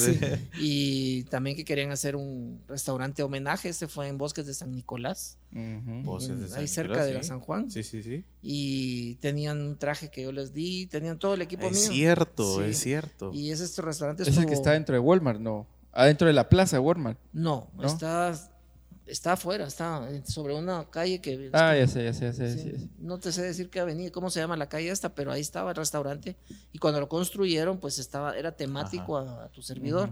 Y ahorita ya no, ahorita ya está renovado y ya me devolvieron todo el equipo, pero estuvo cerca de 10 años. 10 años ahí. Sí, estuvo, yo me sentí muy halagado cuando quisieron hacerlo y estuve en la inauguración del restaurante con Doña Yoli. Me acuerdo, fue muy especial ese momento. ¿Y, y, el, ¿Y ese traje se quedó solo en ese restaurante o fue rotando? No, solo ahí. Solo, porque eran vitrinas construidas. Ajá. Exclusivamente. Yo, me acuerdo, yo no sé por qué, pero me acuerdo de haber ido a... Ese todo ese estaba dedicado a mi persona, ese restaurante. Ya no, ahorita ya cambiaron la temática, pero, pero fue muy especial. Fue muy Total. Sí. Buenísimo. Bueno, dice aquí Giovanna Palmieri, qué agradable estar escuchando este testimonio. Muy bonita entrevista. Em, dice, dice William Arriaga, pregúntale porfa si sí cree que qué aquellos unos llegaron a la luna o nada que ver. ¿Qué, qué, decir? ¿Qué onda? Eh, vamos a ver, vamos a ver. Es que de ahí se pelean, dice un comentario, los Sherpas de Homero Simpson, dice.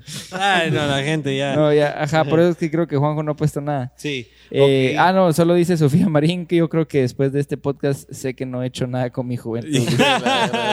Pero bueno, estás a tiempo de hacer algo por tu juventud. Siempre.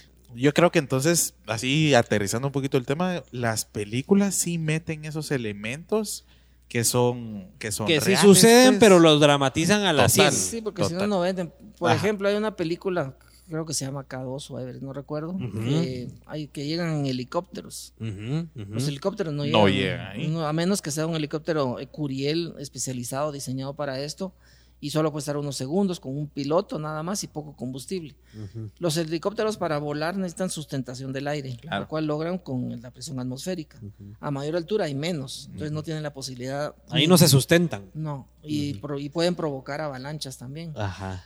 Pero sí hay casos de rescates en helicópteros, en los Alpes, en el Everest también hay casos, pero son muy complicados y no cualquiera lo Y si hay empresas, por ejemplo, hay empresas que tienen sus helicópteros para brindar rescates en el Everest, si existe ese servicio. En, Aconcagua sí, en los Alpes, en Europa también, en Alaska también. Porque las alturas lo permiten todavía. pero en el Everest han, han, ocurrido rescates hasta 6.500 metros de altura. Ese es el tope, se podría entonces, decir. Si pasó algo más arriba, tienen que bajar a la persona a esa altitud y ahí, tienen que subirla ahí. Pero es un rescate muy complicado, muy peligroso, pero sí han existido.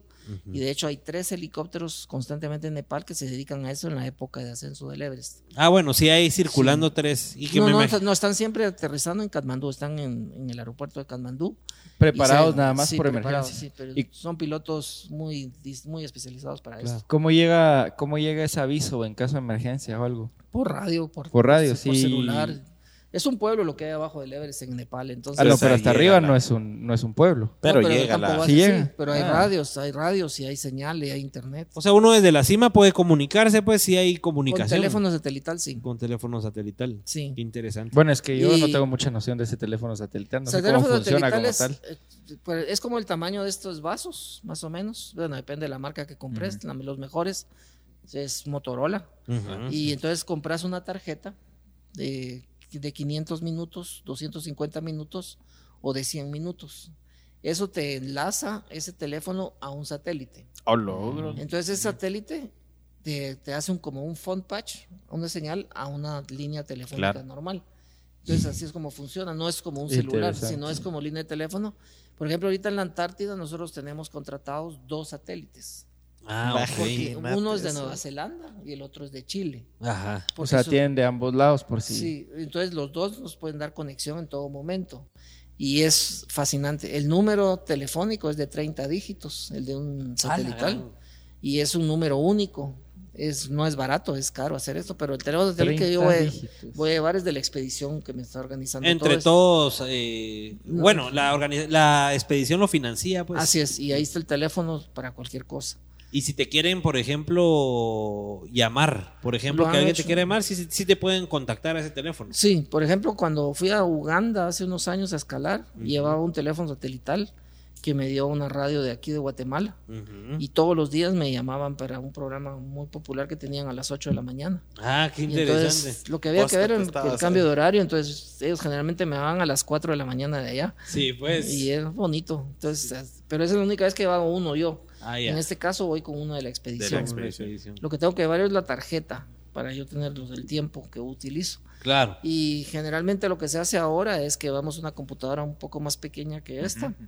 Y entonces ahí hacemos mensajes y solo una vez nos conectamos al teléfono satelital para mandar los mensajes. Ah, o sea, sí pueden conectarse como que a internet a través de ese teléfono. Pero te cuesta 10 dólares el minuto. Ah, la gran.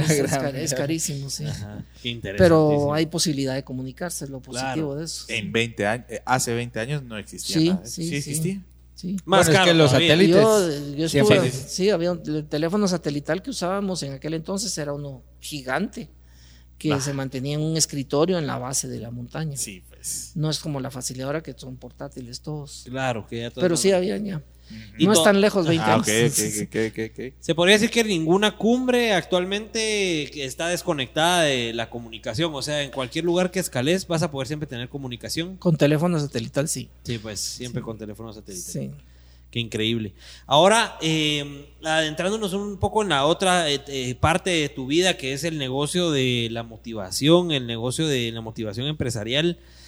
¿Cómo surgió esto? ¿En qué momento te diste cuenta que lo que habías logrado te daba paso o te abría paso a poder pues, vivir de eso? Vivir de esto, sí. Sí, bueno, cuando yo estaba viajando por Sudamérica, todavía era soltero y pero tenía siempre muchos amigos y de repente uno de ellos me dice, me enteré que Ricardo Mata, un fotógrafo muy famoso de Guatemala que ya falleció, te está enseñando a tomar fotos. Sí, es cierto, y es como mi segundo papá, le digo yo.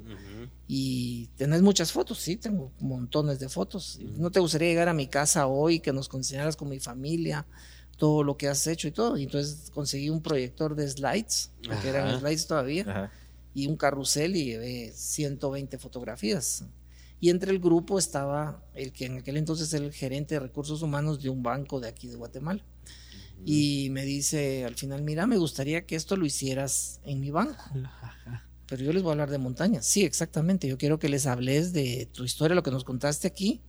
Y te voy a dar unos tips para que lo apliques. Lo integres a la filosofía del banco. Está bueno, dije yo. Llegué al banco el día que quedamos y todo guardé mis cosas al terminar y hasta me pagó. Ajá, ni, te lo esperabas. No, no, yo, yo no, sabía que se podía vivir de eso. Ajá. Y entonces aprendí la lección y empecé a hacerlo. O sea, ese fue, el, ese fue el primer momento que vos lo descubriste. Sí, pero era un grupo de 30 personas en ese momento y, me encanta hacerlo. o sea, sí te gusta el ser speaker. Ah, me encanta, sí. Y cada vez lo hago con más pasión y todo lo que yo hablo en mis conferencias no lo he leído en ningún libro, son 100% vivencias de montaña. Claro. Lo que hago yo es describir, por ejemplo, todo lo que les estaba hablando a ustedes, pero hago analogías de lo que es trabajar en equipo, o lo que es liderazgo, lo que es innovación, resiliencia, lo que sea, y las voy adaptando a cada empresa que me contrata para hacerlo. Claro, vos las adaptaste y ahí te tomás el tiempo de... Sí. ¿Cuál es la conferencia así empresarial corporativa que a más gente has dado? ¿Cuál ha sido la mayor cantidad de audiencia? Fue una en Monterrey, a Cemex, 35 mil personas. A la gran en, estadio. En, un, estadio, fue en un estadio que ellos patrocinan de un equipo, los Chivas. Ajá, ajá. Y no, los rayados. Los chivas son de Guadalajara. Monterrey, fue en Monterrey. Es el público más grande que he tenido. A la gran, qué interesante. Y todos empleados de la cementera. Sí, pues. Y siempre en base a tus experiencias de montaña siempre, y sí. Sí, el reto a veces es que hay empresas que me dicen, mire, yo solo quiero 30 minutos. Claro. Y como ya han visto, hablo mucho. Me cuesta Te cuesta resumirlo. Sí, sí. la mayoría de mis charlas duran una hora y media, dos horas. Sí, pues, si son charlas largas. Sí, me encanta hacerlo. Puro episodio de los Pélex, decís vos. sí, no, muy bonito y cada vez lo hago con más pasión y y me trato de ir reinventando a lo que a la claro. Y te permiten cabal tener un balance entre el montañismo y tener algo que te sustenta. Sí, y también siempre pues. Y también hay empresas que me han dicho, "Mire, yo ya escuché una conferencia con usted, ¿qué más me puede ofrecer?" Y me han obligado a reinventarme. a que pensé, bueno, ahora que les voy a hablar que no sea lo mismo. No, entonces ya no, no son pláticas, es ir a caminar a una montaña. Hago lo que se llaman team buildings, ah. dinámicas de integración de equipos de trabajo y me llevo a 30, 100, 500 empleados a subir una montaña. sí, pues. Y es bien bonito, porque se ve todo y uno aprende de la gente y la gente aprende de uno.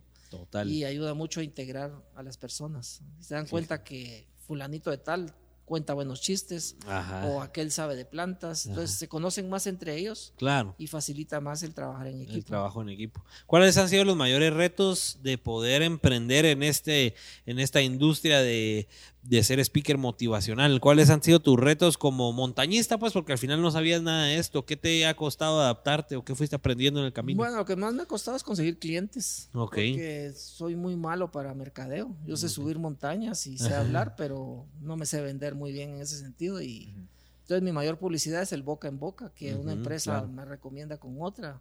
Y ha sido un proceso de paso de hormiga. Pero eso es lo que más me cuesta, saber vender. Saber venderte. Ese es un reto. Sí. Bueno, pero con el boca a boca me imagino que has logrado clientes que se han quedado con vos por mucho tiempo. Sí, además he ido a ya casi 25 países diferentes. A bueno, no ha salido tan mal el, boca a boca. ya casi tengo 25 años dando conferencias. Ah, la gran, qué increíble. Sí, pues. O sea que casi que ya, ya dabas conferencias desde antes de haber alcanzado la cima del Everest, después. ya te dedicabas a eso. Sí, sí, sí.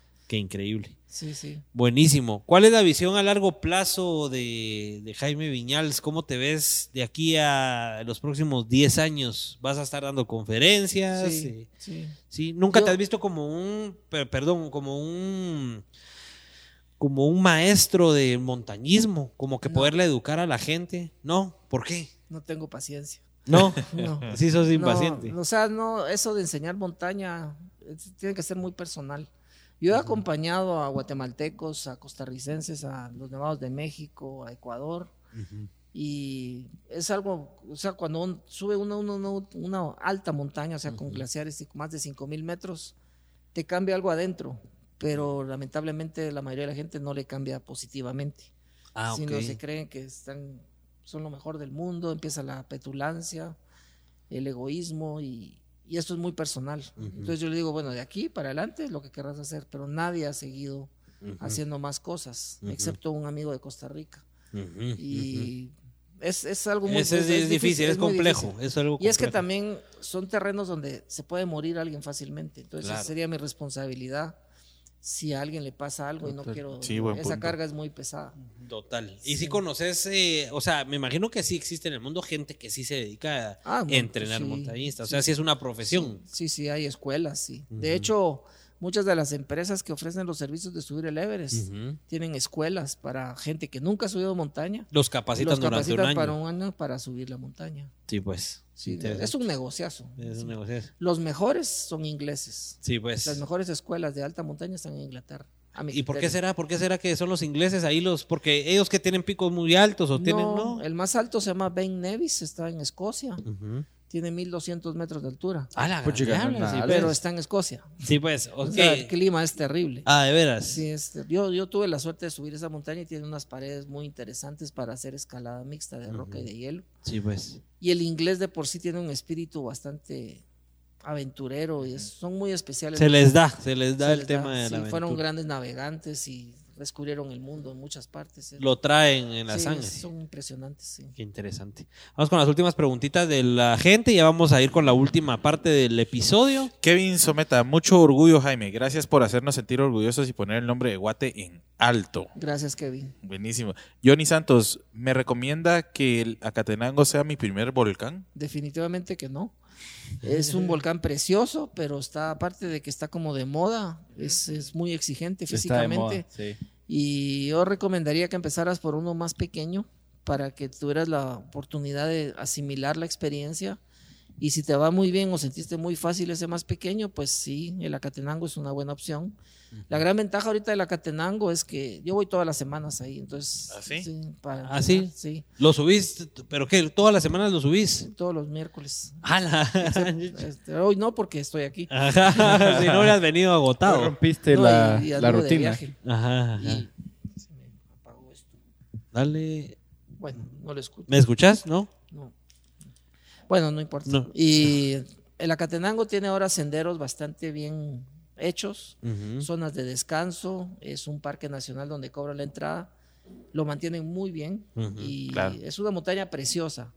Y, pero sí no recomendaría que fuera el primero, pero que cualquier persona lo puede subir, definitivamente que sí. Pero hay que tenerle su respeto porque está casi a 4.000 metros de altura. Claro. Tiene 3.976 metros de altura y es la tercera cumbre más alta de Centroamérica. Sí, pues. Cuando hay mal clima, puede ser terrible. Como lo Eh, que pasó, los accidentes que han sucedido. Es, así es. Entonces hay que tenerle cuidado y jamás hacerlo solo. Excelente, Buen, Jaime. buen tip. Eh, ¿Ya nos escuchas o todavía no hay?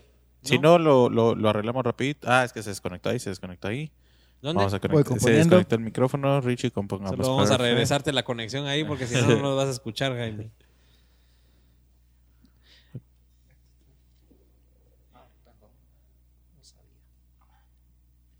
Prueba, prueba, prueba. Sí. Ahí sí. Listo. Excelente. Nítido, nítido.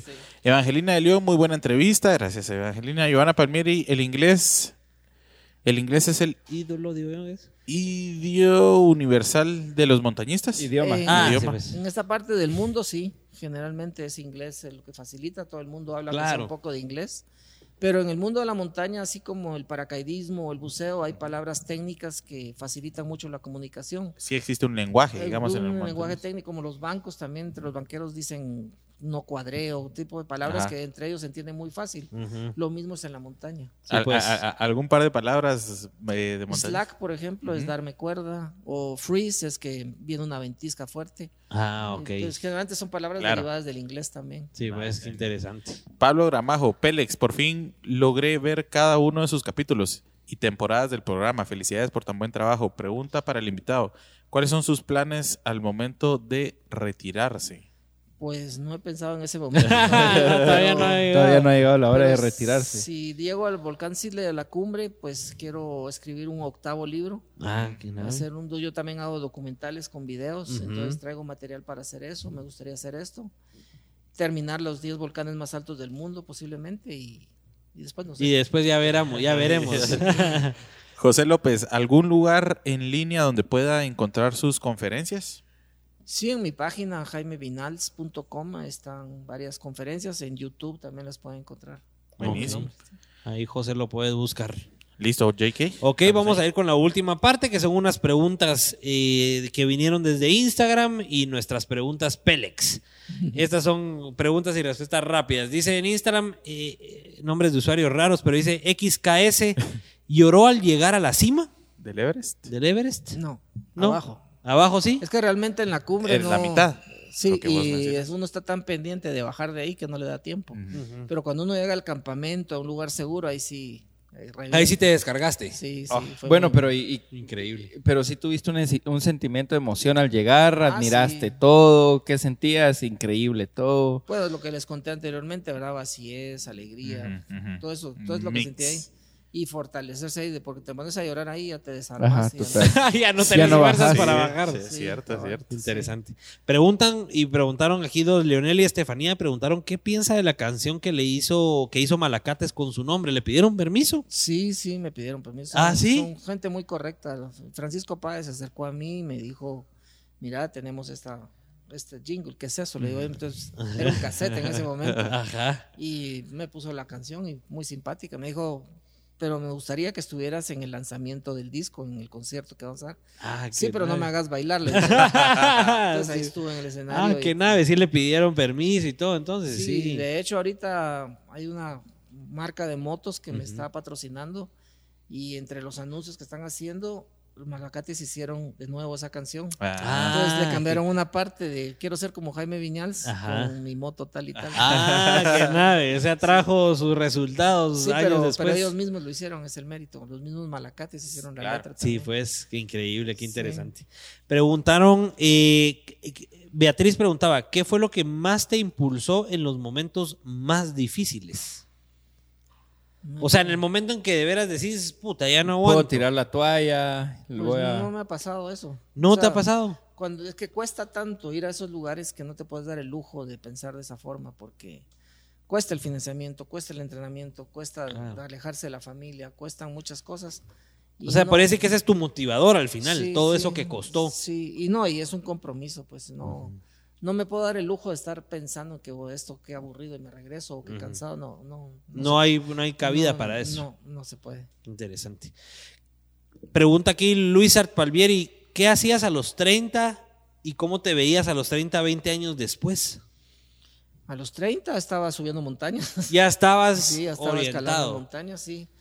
Tres años, cuatro años antes de esa edad, yo tenía en una mano un boleto aéreo a Nepal y en la otra mi título de universitario de biólogo. Y guardé el título y me fui. Y, te sí, fuiste el título, entonces tomé la decisión de dedicarme a la montaña y a conferencias. Sí, pues. Y en esa época estaba naciendo mi primer hijo, que tiene ahora 23 años. Sí, pues. Y fue, muy especial, sí. Una de las mejores decisiones de tu vida, haber al final optado por irte a Nepal. Y... Sí, sí, sí, sí. Lo, cual, lo cual se hizo gracias a, al apoyo de quien es mi esposa, que ella fue, ha sido fundamental siempre en esto. Y con ella hemos tomado siempre decisiones juntos en todo esto y ella es la primera que me ha impulsado a, a seguir adelante cuando nos casamos y a los 3, 4 años se quedó embarazada nuestro hijo mayor. Y yo trabajaba en turismo. Yo era guía de turismo y andaba por todo el país, subiendo de peso también. y un día me dijo que, que, dejara de hacer eso y que regresara a las montañas. No le costó mucho convencerme, pero yo digo, ¿por qué quieres que haga esto? Porque yo quiero que el niño que va en mi vientre tenga un ejemplo que las metas en la vida se cumplen. Y tenés que subir el Everest, me dijo. Esa va a quedar así, mira. Esa va a quedar en el. Entonces ella ha sido fundamental para esto. Para ese crecimiento. Sí. Qué increíble. Buenísimo. Eh, ¿Qué pensás de Linguat? pregunta Leo aquí, ¿qué pensás de Linguat? ¿Está haciendo un buen trabajo el Linguat con Guate y su turismo? Pues ni idea, porque no trabajo. No trabajo en el Linguat, no, no estoy fuera del turismo hace muchos años pero los anuncios son bonitos, ¿verdad? no, sé qué tan efecto tengan. No, estás, o sea, a pesar de estar involucrado en el tema de subir montañas y todo, pues no, no te enteras mucho de si viene mucho turismo a Guate a hacerlo, ¿o qué? No, no tengo idea porque no trabajo en eso. Y pues. no, sé, no te puedo dar una opinión de algo que no conozco. Ok, este mismo Leo preguntaba aquí, ¿cuál es tu máximo desafío hoy por hoy? Que me imagino que es lo que va a hacer en diciembre. Así es, sí, el, escalar el volcán Sidley. Excelente. Buenísimo. Y antes de la última parte, que son las preguntas Pélex, vamos a pasar con los regalitos para nuestro invitado de parte de nuestros patrocinadores. Uy, qué honor. Le trajeron unos deliciosos brownies. Eso para sus hijos. Pero para su esposa, mira si va a quedar, pero mire, de ah, perlas. muchas gracias. Unos brownies de la brownicería GT, los pueden encontrar ahí en Instagram. Muchas brownies deliciosos. Así que, como le digo, hoy queda bien con, con la jefa. Eh, también una gorrita de los Pélex que le voy a pedir ahí que se la ponga para la última parte del episodio. Eso es de parte de nuestro patrocinador Identidad.gt. Ellos nos patrocinan las gorritas del, programa, es toda suya. Muchas gracias. También tenemos las mieles, estas mieles también son deliciosas. Hoy sale lleno, con las manos llenas. Mire que está a dieta, está a dieta el señor, pero cuando regrese de allá de la Antártida, una mielecita de ah, Déboras Miels. Miel, miel. Sí, es pura miel ahí. Mírala, es bien interesante. Hasta tiene el, panalito. Ah, qué bonito. Sí. Es la otra, que saque la otra botellita, el, el otro vasito. Ese, mira, hasta el ah, panalito tiene, ahí. sí, ya lo vi. Así que. Que se come también. sí, se come también. Ahí los encuentran en Instagram, Déboras Miels. Y el café de Cofitenango. Si se puede echar ah. café, me imagino que sí puedes tomar en estos, estos días. Sí, sí. Sin azúcar. Sin azúcar. ah, muchas gracias. Sí, café de Cofitenango, pues ahí va lleno de regalos de nuestros invitados. Gracias, gracias. Y para ir terminando con las últimas preguntas. Ya ni se mira Jaime con tanta bolsa. voy, a sacar, voy a sacar la gorra y voy a bajar la bolsa. Va, me parece. Ahí está. Me pregunta, bueno, las preguntas, Pélex, esas están buenas. Don Jaime dice, ¿tenés algún miedo que no le hayas nunca contado a nadie? ¿No se te ocurre? Un miedo que tenía yo al inicio, un miedo que tenía al inicio era el miedo a las alturas. Ok. Qué irónico. irónico, Sí, pero uno entiende que la única forma de superar los miedos en la vida es afrontándolos. teniendo contacto constante con ellos.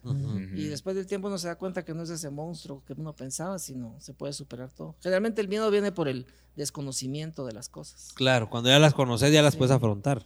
Sí, eso es lo que pasa es que mi, esposa, que era mi novia en ese entonces, es una excelente escaladora en roca. Y dije, yo si quiero conquistar a esta mujer, tengo que hacer lo mismo, ¿verdad? Sí, pues. Y no te quedó de otra y entonces tuve que aprender y superarlo, pero ella, ella tiene lo contrario, ella le atrae mucho el vacío. Ah, ok. Entonces no le tiene, no le tiene miedo ni respeto a la altura. Sí, pues. Entonces es más peligroso que Aventurera, aventurera. Sí, sí bastante. Interesante. Póngase su gorrita ahí mientras que le voy haciendo las preguntas. Ah, También una, una foto, una foto en la Antártida con la gorra sería bueno. Ah, ahí nos haría una, foto en la Antártida con esa gorrita, miren, Jaime. Con gusto, se traigo con gusto. Ah, qué buena onda, ¿no? qué buena onda. Ahí sin problema. Le agradecemos mucho. Las tres claves puntuales, porque usted eh, está, estás acostumbrado a hablar en tus charlas motivacionales de un montón de tips y, y claves para que la gente logre el éxito, pero ¿cuál, en qué tres claves puntuales resumirías vos? que son necesarias para alcanzar cualquier meta? Primero, saber qué quiero. Okay. O sea, qué sueño quiero lograr. Y quiero que los Pelex sean gigantescos, por ejemplo. Luego de eso, estudiar de qué se trata, qué implica lo que quiero lograr. Y el tercero es no pensarlo mucho y darle.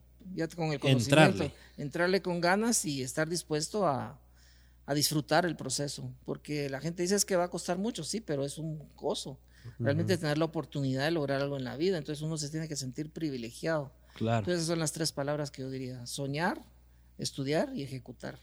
Excelente. Otra, chica. Otra. Esa vas a tener de dos casillas a Jaime ahí para, para, que tenga sus momentos clave. ¿Qué cambiarías de tu vida si pudieras? Así, algo que has hecho en la vida, ¿cambiarías algo? Nada. Nada. Nada. Qué excelente. ¿En qué aspectos crees que sos el mejor en comparación a otros montañistas? Pues no me comparo, no me gustan las comparaciones, son muy injustas porque siempre dejan algo afuera. Yo, para mí solo hay dos tipos de montañistas, los vivos y los muertos. El que no respeta la montaña y se descuida, le cuesta la vida. Mm, Pero no, hasta ahí. Hasta, ahí. Buenísima. buenísima. ¿Cuál es tu montañista favorito? Persona. Ajá, el que más admiras. George Mallory de 1922, el que les contaba que... El que abrió brecha y que fue la ruta que vos hiciste. Sí, él, definitivamente. Excelente.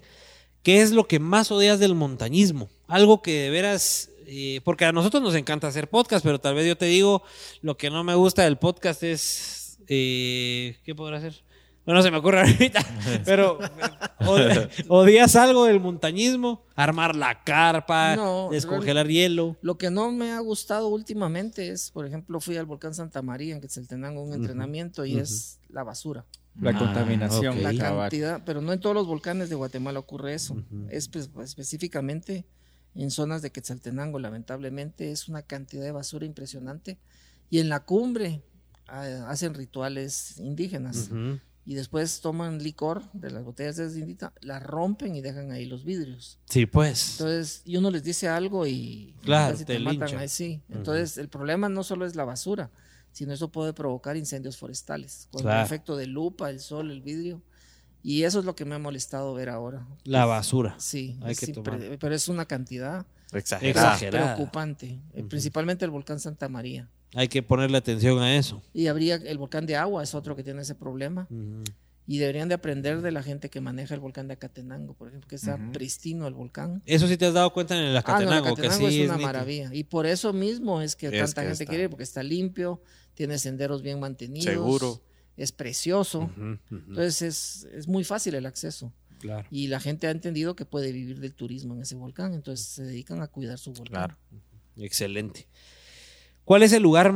Has estado en mil lugares, pero hoy por hoy, y como vos decís, obviamente depende de muchas cosas, pero eh, si te pregunto ahorita, ¿cuál es el lugar más increíble en el que has estado?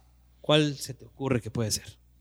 Uy, son muchos, pero... Así el más, el que primero que se te vino a la mente que dijiste, no, esto sí es una belleza. El Tibet. El Tibet. Tibet ¿Qué características tiene el Tibet? Es un lugar desolado, lleno de misticismo. Es un lugar con gente muy especial, los tibetanos. Es el hogar del Buda Lama, del Dalai Lama. Y es un lugar que el tamaño es como todo el Europa del Este junta. Enorme. es enorme, tiene una altitud promedio de 4.000 metros en las partes bajas. es, un lugar fascinante. Es muy místico, sí, te llenó de energía. ¿Qué sentiste cuando estuviste en el Tíbet? He estado cinco veces ahí. todas las veces ha sido muy especial, pero hay un encuentro con uno mismo muy especial. Sí, pues. Lo mismo ocurre en la Antártida, solo que ahí sin gente. Ahí sin gente. Interesante. Y por último. Ese es el Tíbet, ¿no? No, ese es el Everest. es, la es la cara norte. Eso se llama Rumbuk. Y por esta es la cara que yo lo subí, la montaña. Para la foto, no sé si se puede. Pucha, no, te ubicas, ¿va? esta es la cara norte, esta es la cumbre del Everest, aquí arriba está. Yo subí por este lado, así. De este lado fue que vos hiciste este el ascenso. de este. sí, pues. Y este es el monasterio de Rumbuk, se llama. Está a 25 kilómetros de la base de la montaña. Ese pues. territorio ya es de China. Esto es parte de la China, sí. Es el pues. Tibet, es el Tibet. De lo atrás de esta, de esta, de aquí es Nepal, o sea, atrás de la montaña es Nepal. Del otro lado es la parte comercial, se podría aquí decir. se ve mejor la, la, cara de la punta del Everest. Vamos a ver. Esto es también en la cara norte, esta es la cumbre. Sí, pues. Aquí estás a 50 kilómetros de la montaña. El monasterio está por aquí y ahí se sigue. Ahí, para arriba. Increíble. La última pregunta, Pélex, y con esto vamos a terminar, Jaime. ¿Qué es lo más loco que te queda por hacer en la vida? Obviamente no hace falta que lo tengas planificado, pero ¿qué crees vos que es lo más loco que querés hacer en tu vida? Ni idea. No, ni idea. No soy muy loco yo, la verdad. Soy no.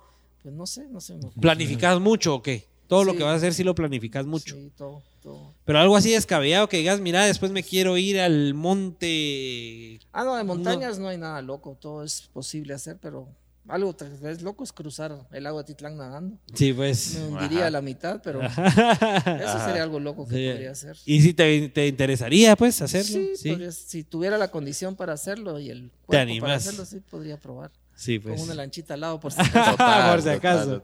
Buenísimo. Pues, Jaime, creo que la audiencia se mantuvo. Eso quiere decir que estuvo interesantísimo todo lo que hablamos. Te agradecemos nuevamente por haberte tomado el tiempo de habernos venido a compartir un montón de, valor acá.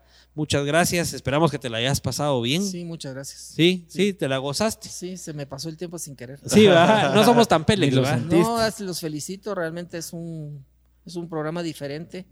Yo he estado, tenido el privilegio de estar en muchas entrevistas, pero ustedes preguntan diferente y lo hacen muy ameno, los felicito, los insto a que sigan en esta dinámica. Y educan a la gente y eso es lo más importante. Muchísimas gracias, Jaime. Muchísimas gracias y a todos los que estuvieron aquí conectados. Muchísimas gracias. Este fue el episodio 29 de los Pelex Podcast. Gracias a nuestros patrocinadores, a MStaff, eh, Identidad.gt, TM Creations, ¿verdad, Richie? TM Creations. TM Creations, siempre se me confunde. TM Creations. Y nada, pues nos vemos el otro miércoles en los Pelex Podcast. Ya faltan solo dos episodios para terminar esta tercera temporada. Recuérdense que son ocho episodios para esta tercera temporada. Luego estamos viendo y preparando ahí una temporada especial para fin de año. Todavía no se las queremos revelar, pero gracias. Vayan a compartirnos en Instagram, por favor, una foto, un boomerang, eh, lo que sea. Nos etiquetan arroba los Pelex, etiqueten ahí a Jaime Viñals, arroba Jaime Viñals, con eso nos ayudan a todos. Y pues nada, nos vemos en el próximo Pelex Podcast. Chao. Chao, bye. Chao.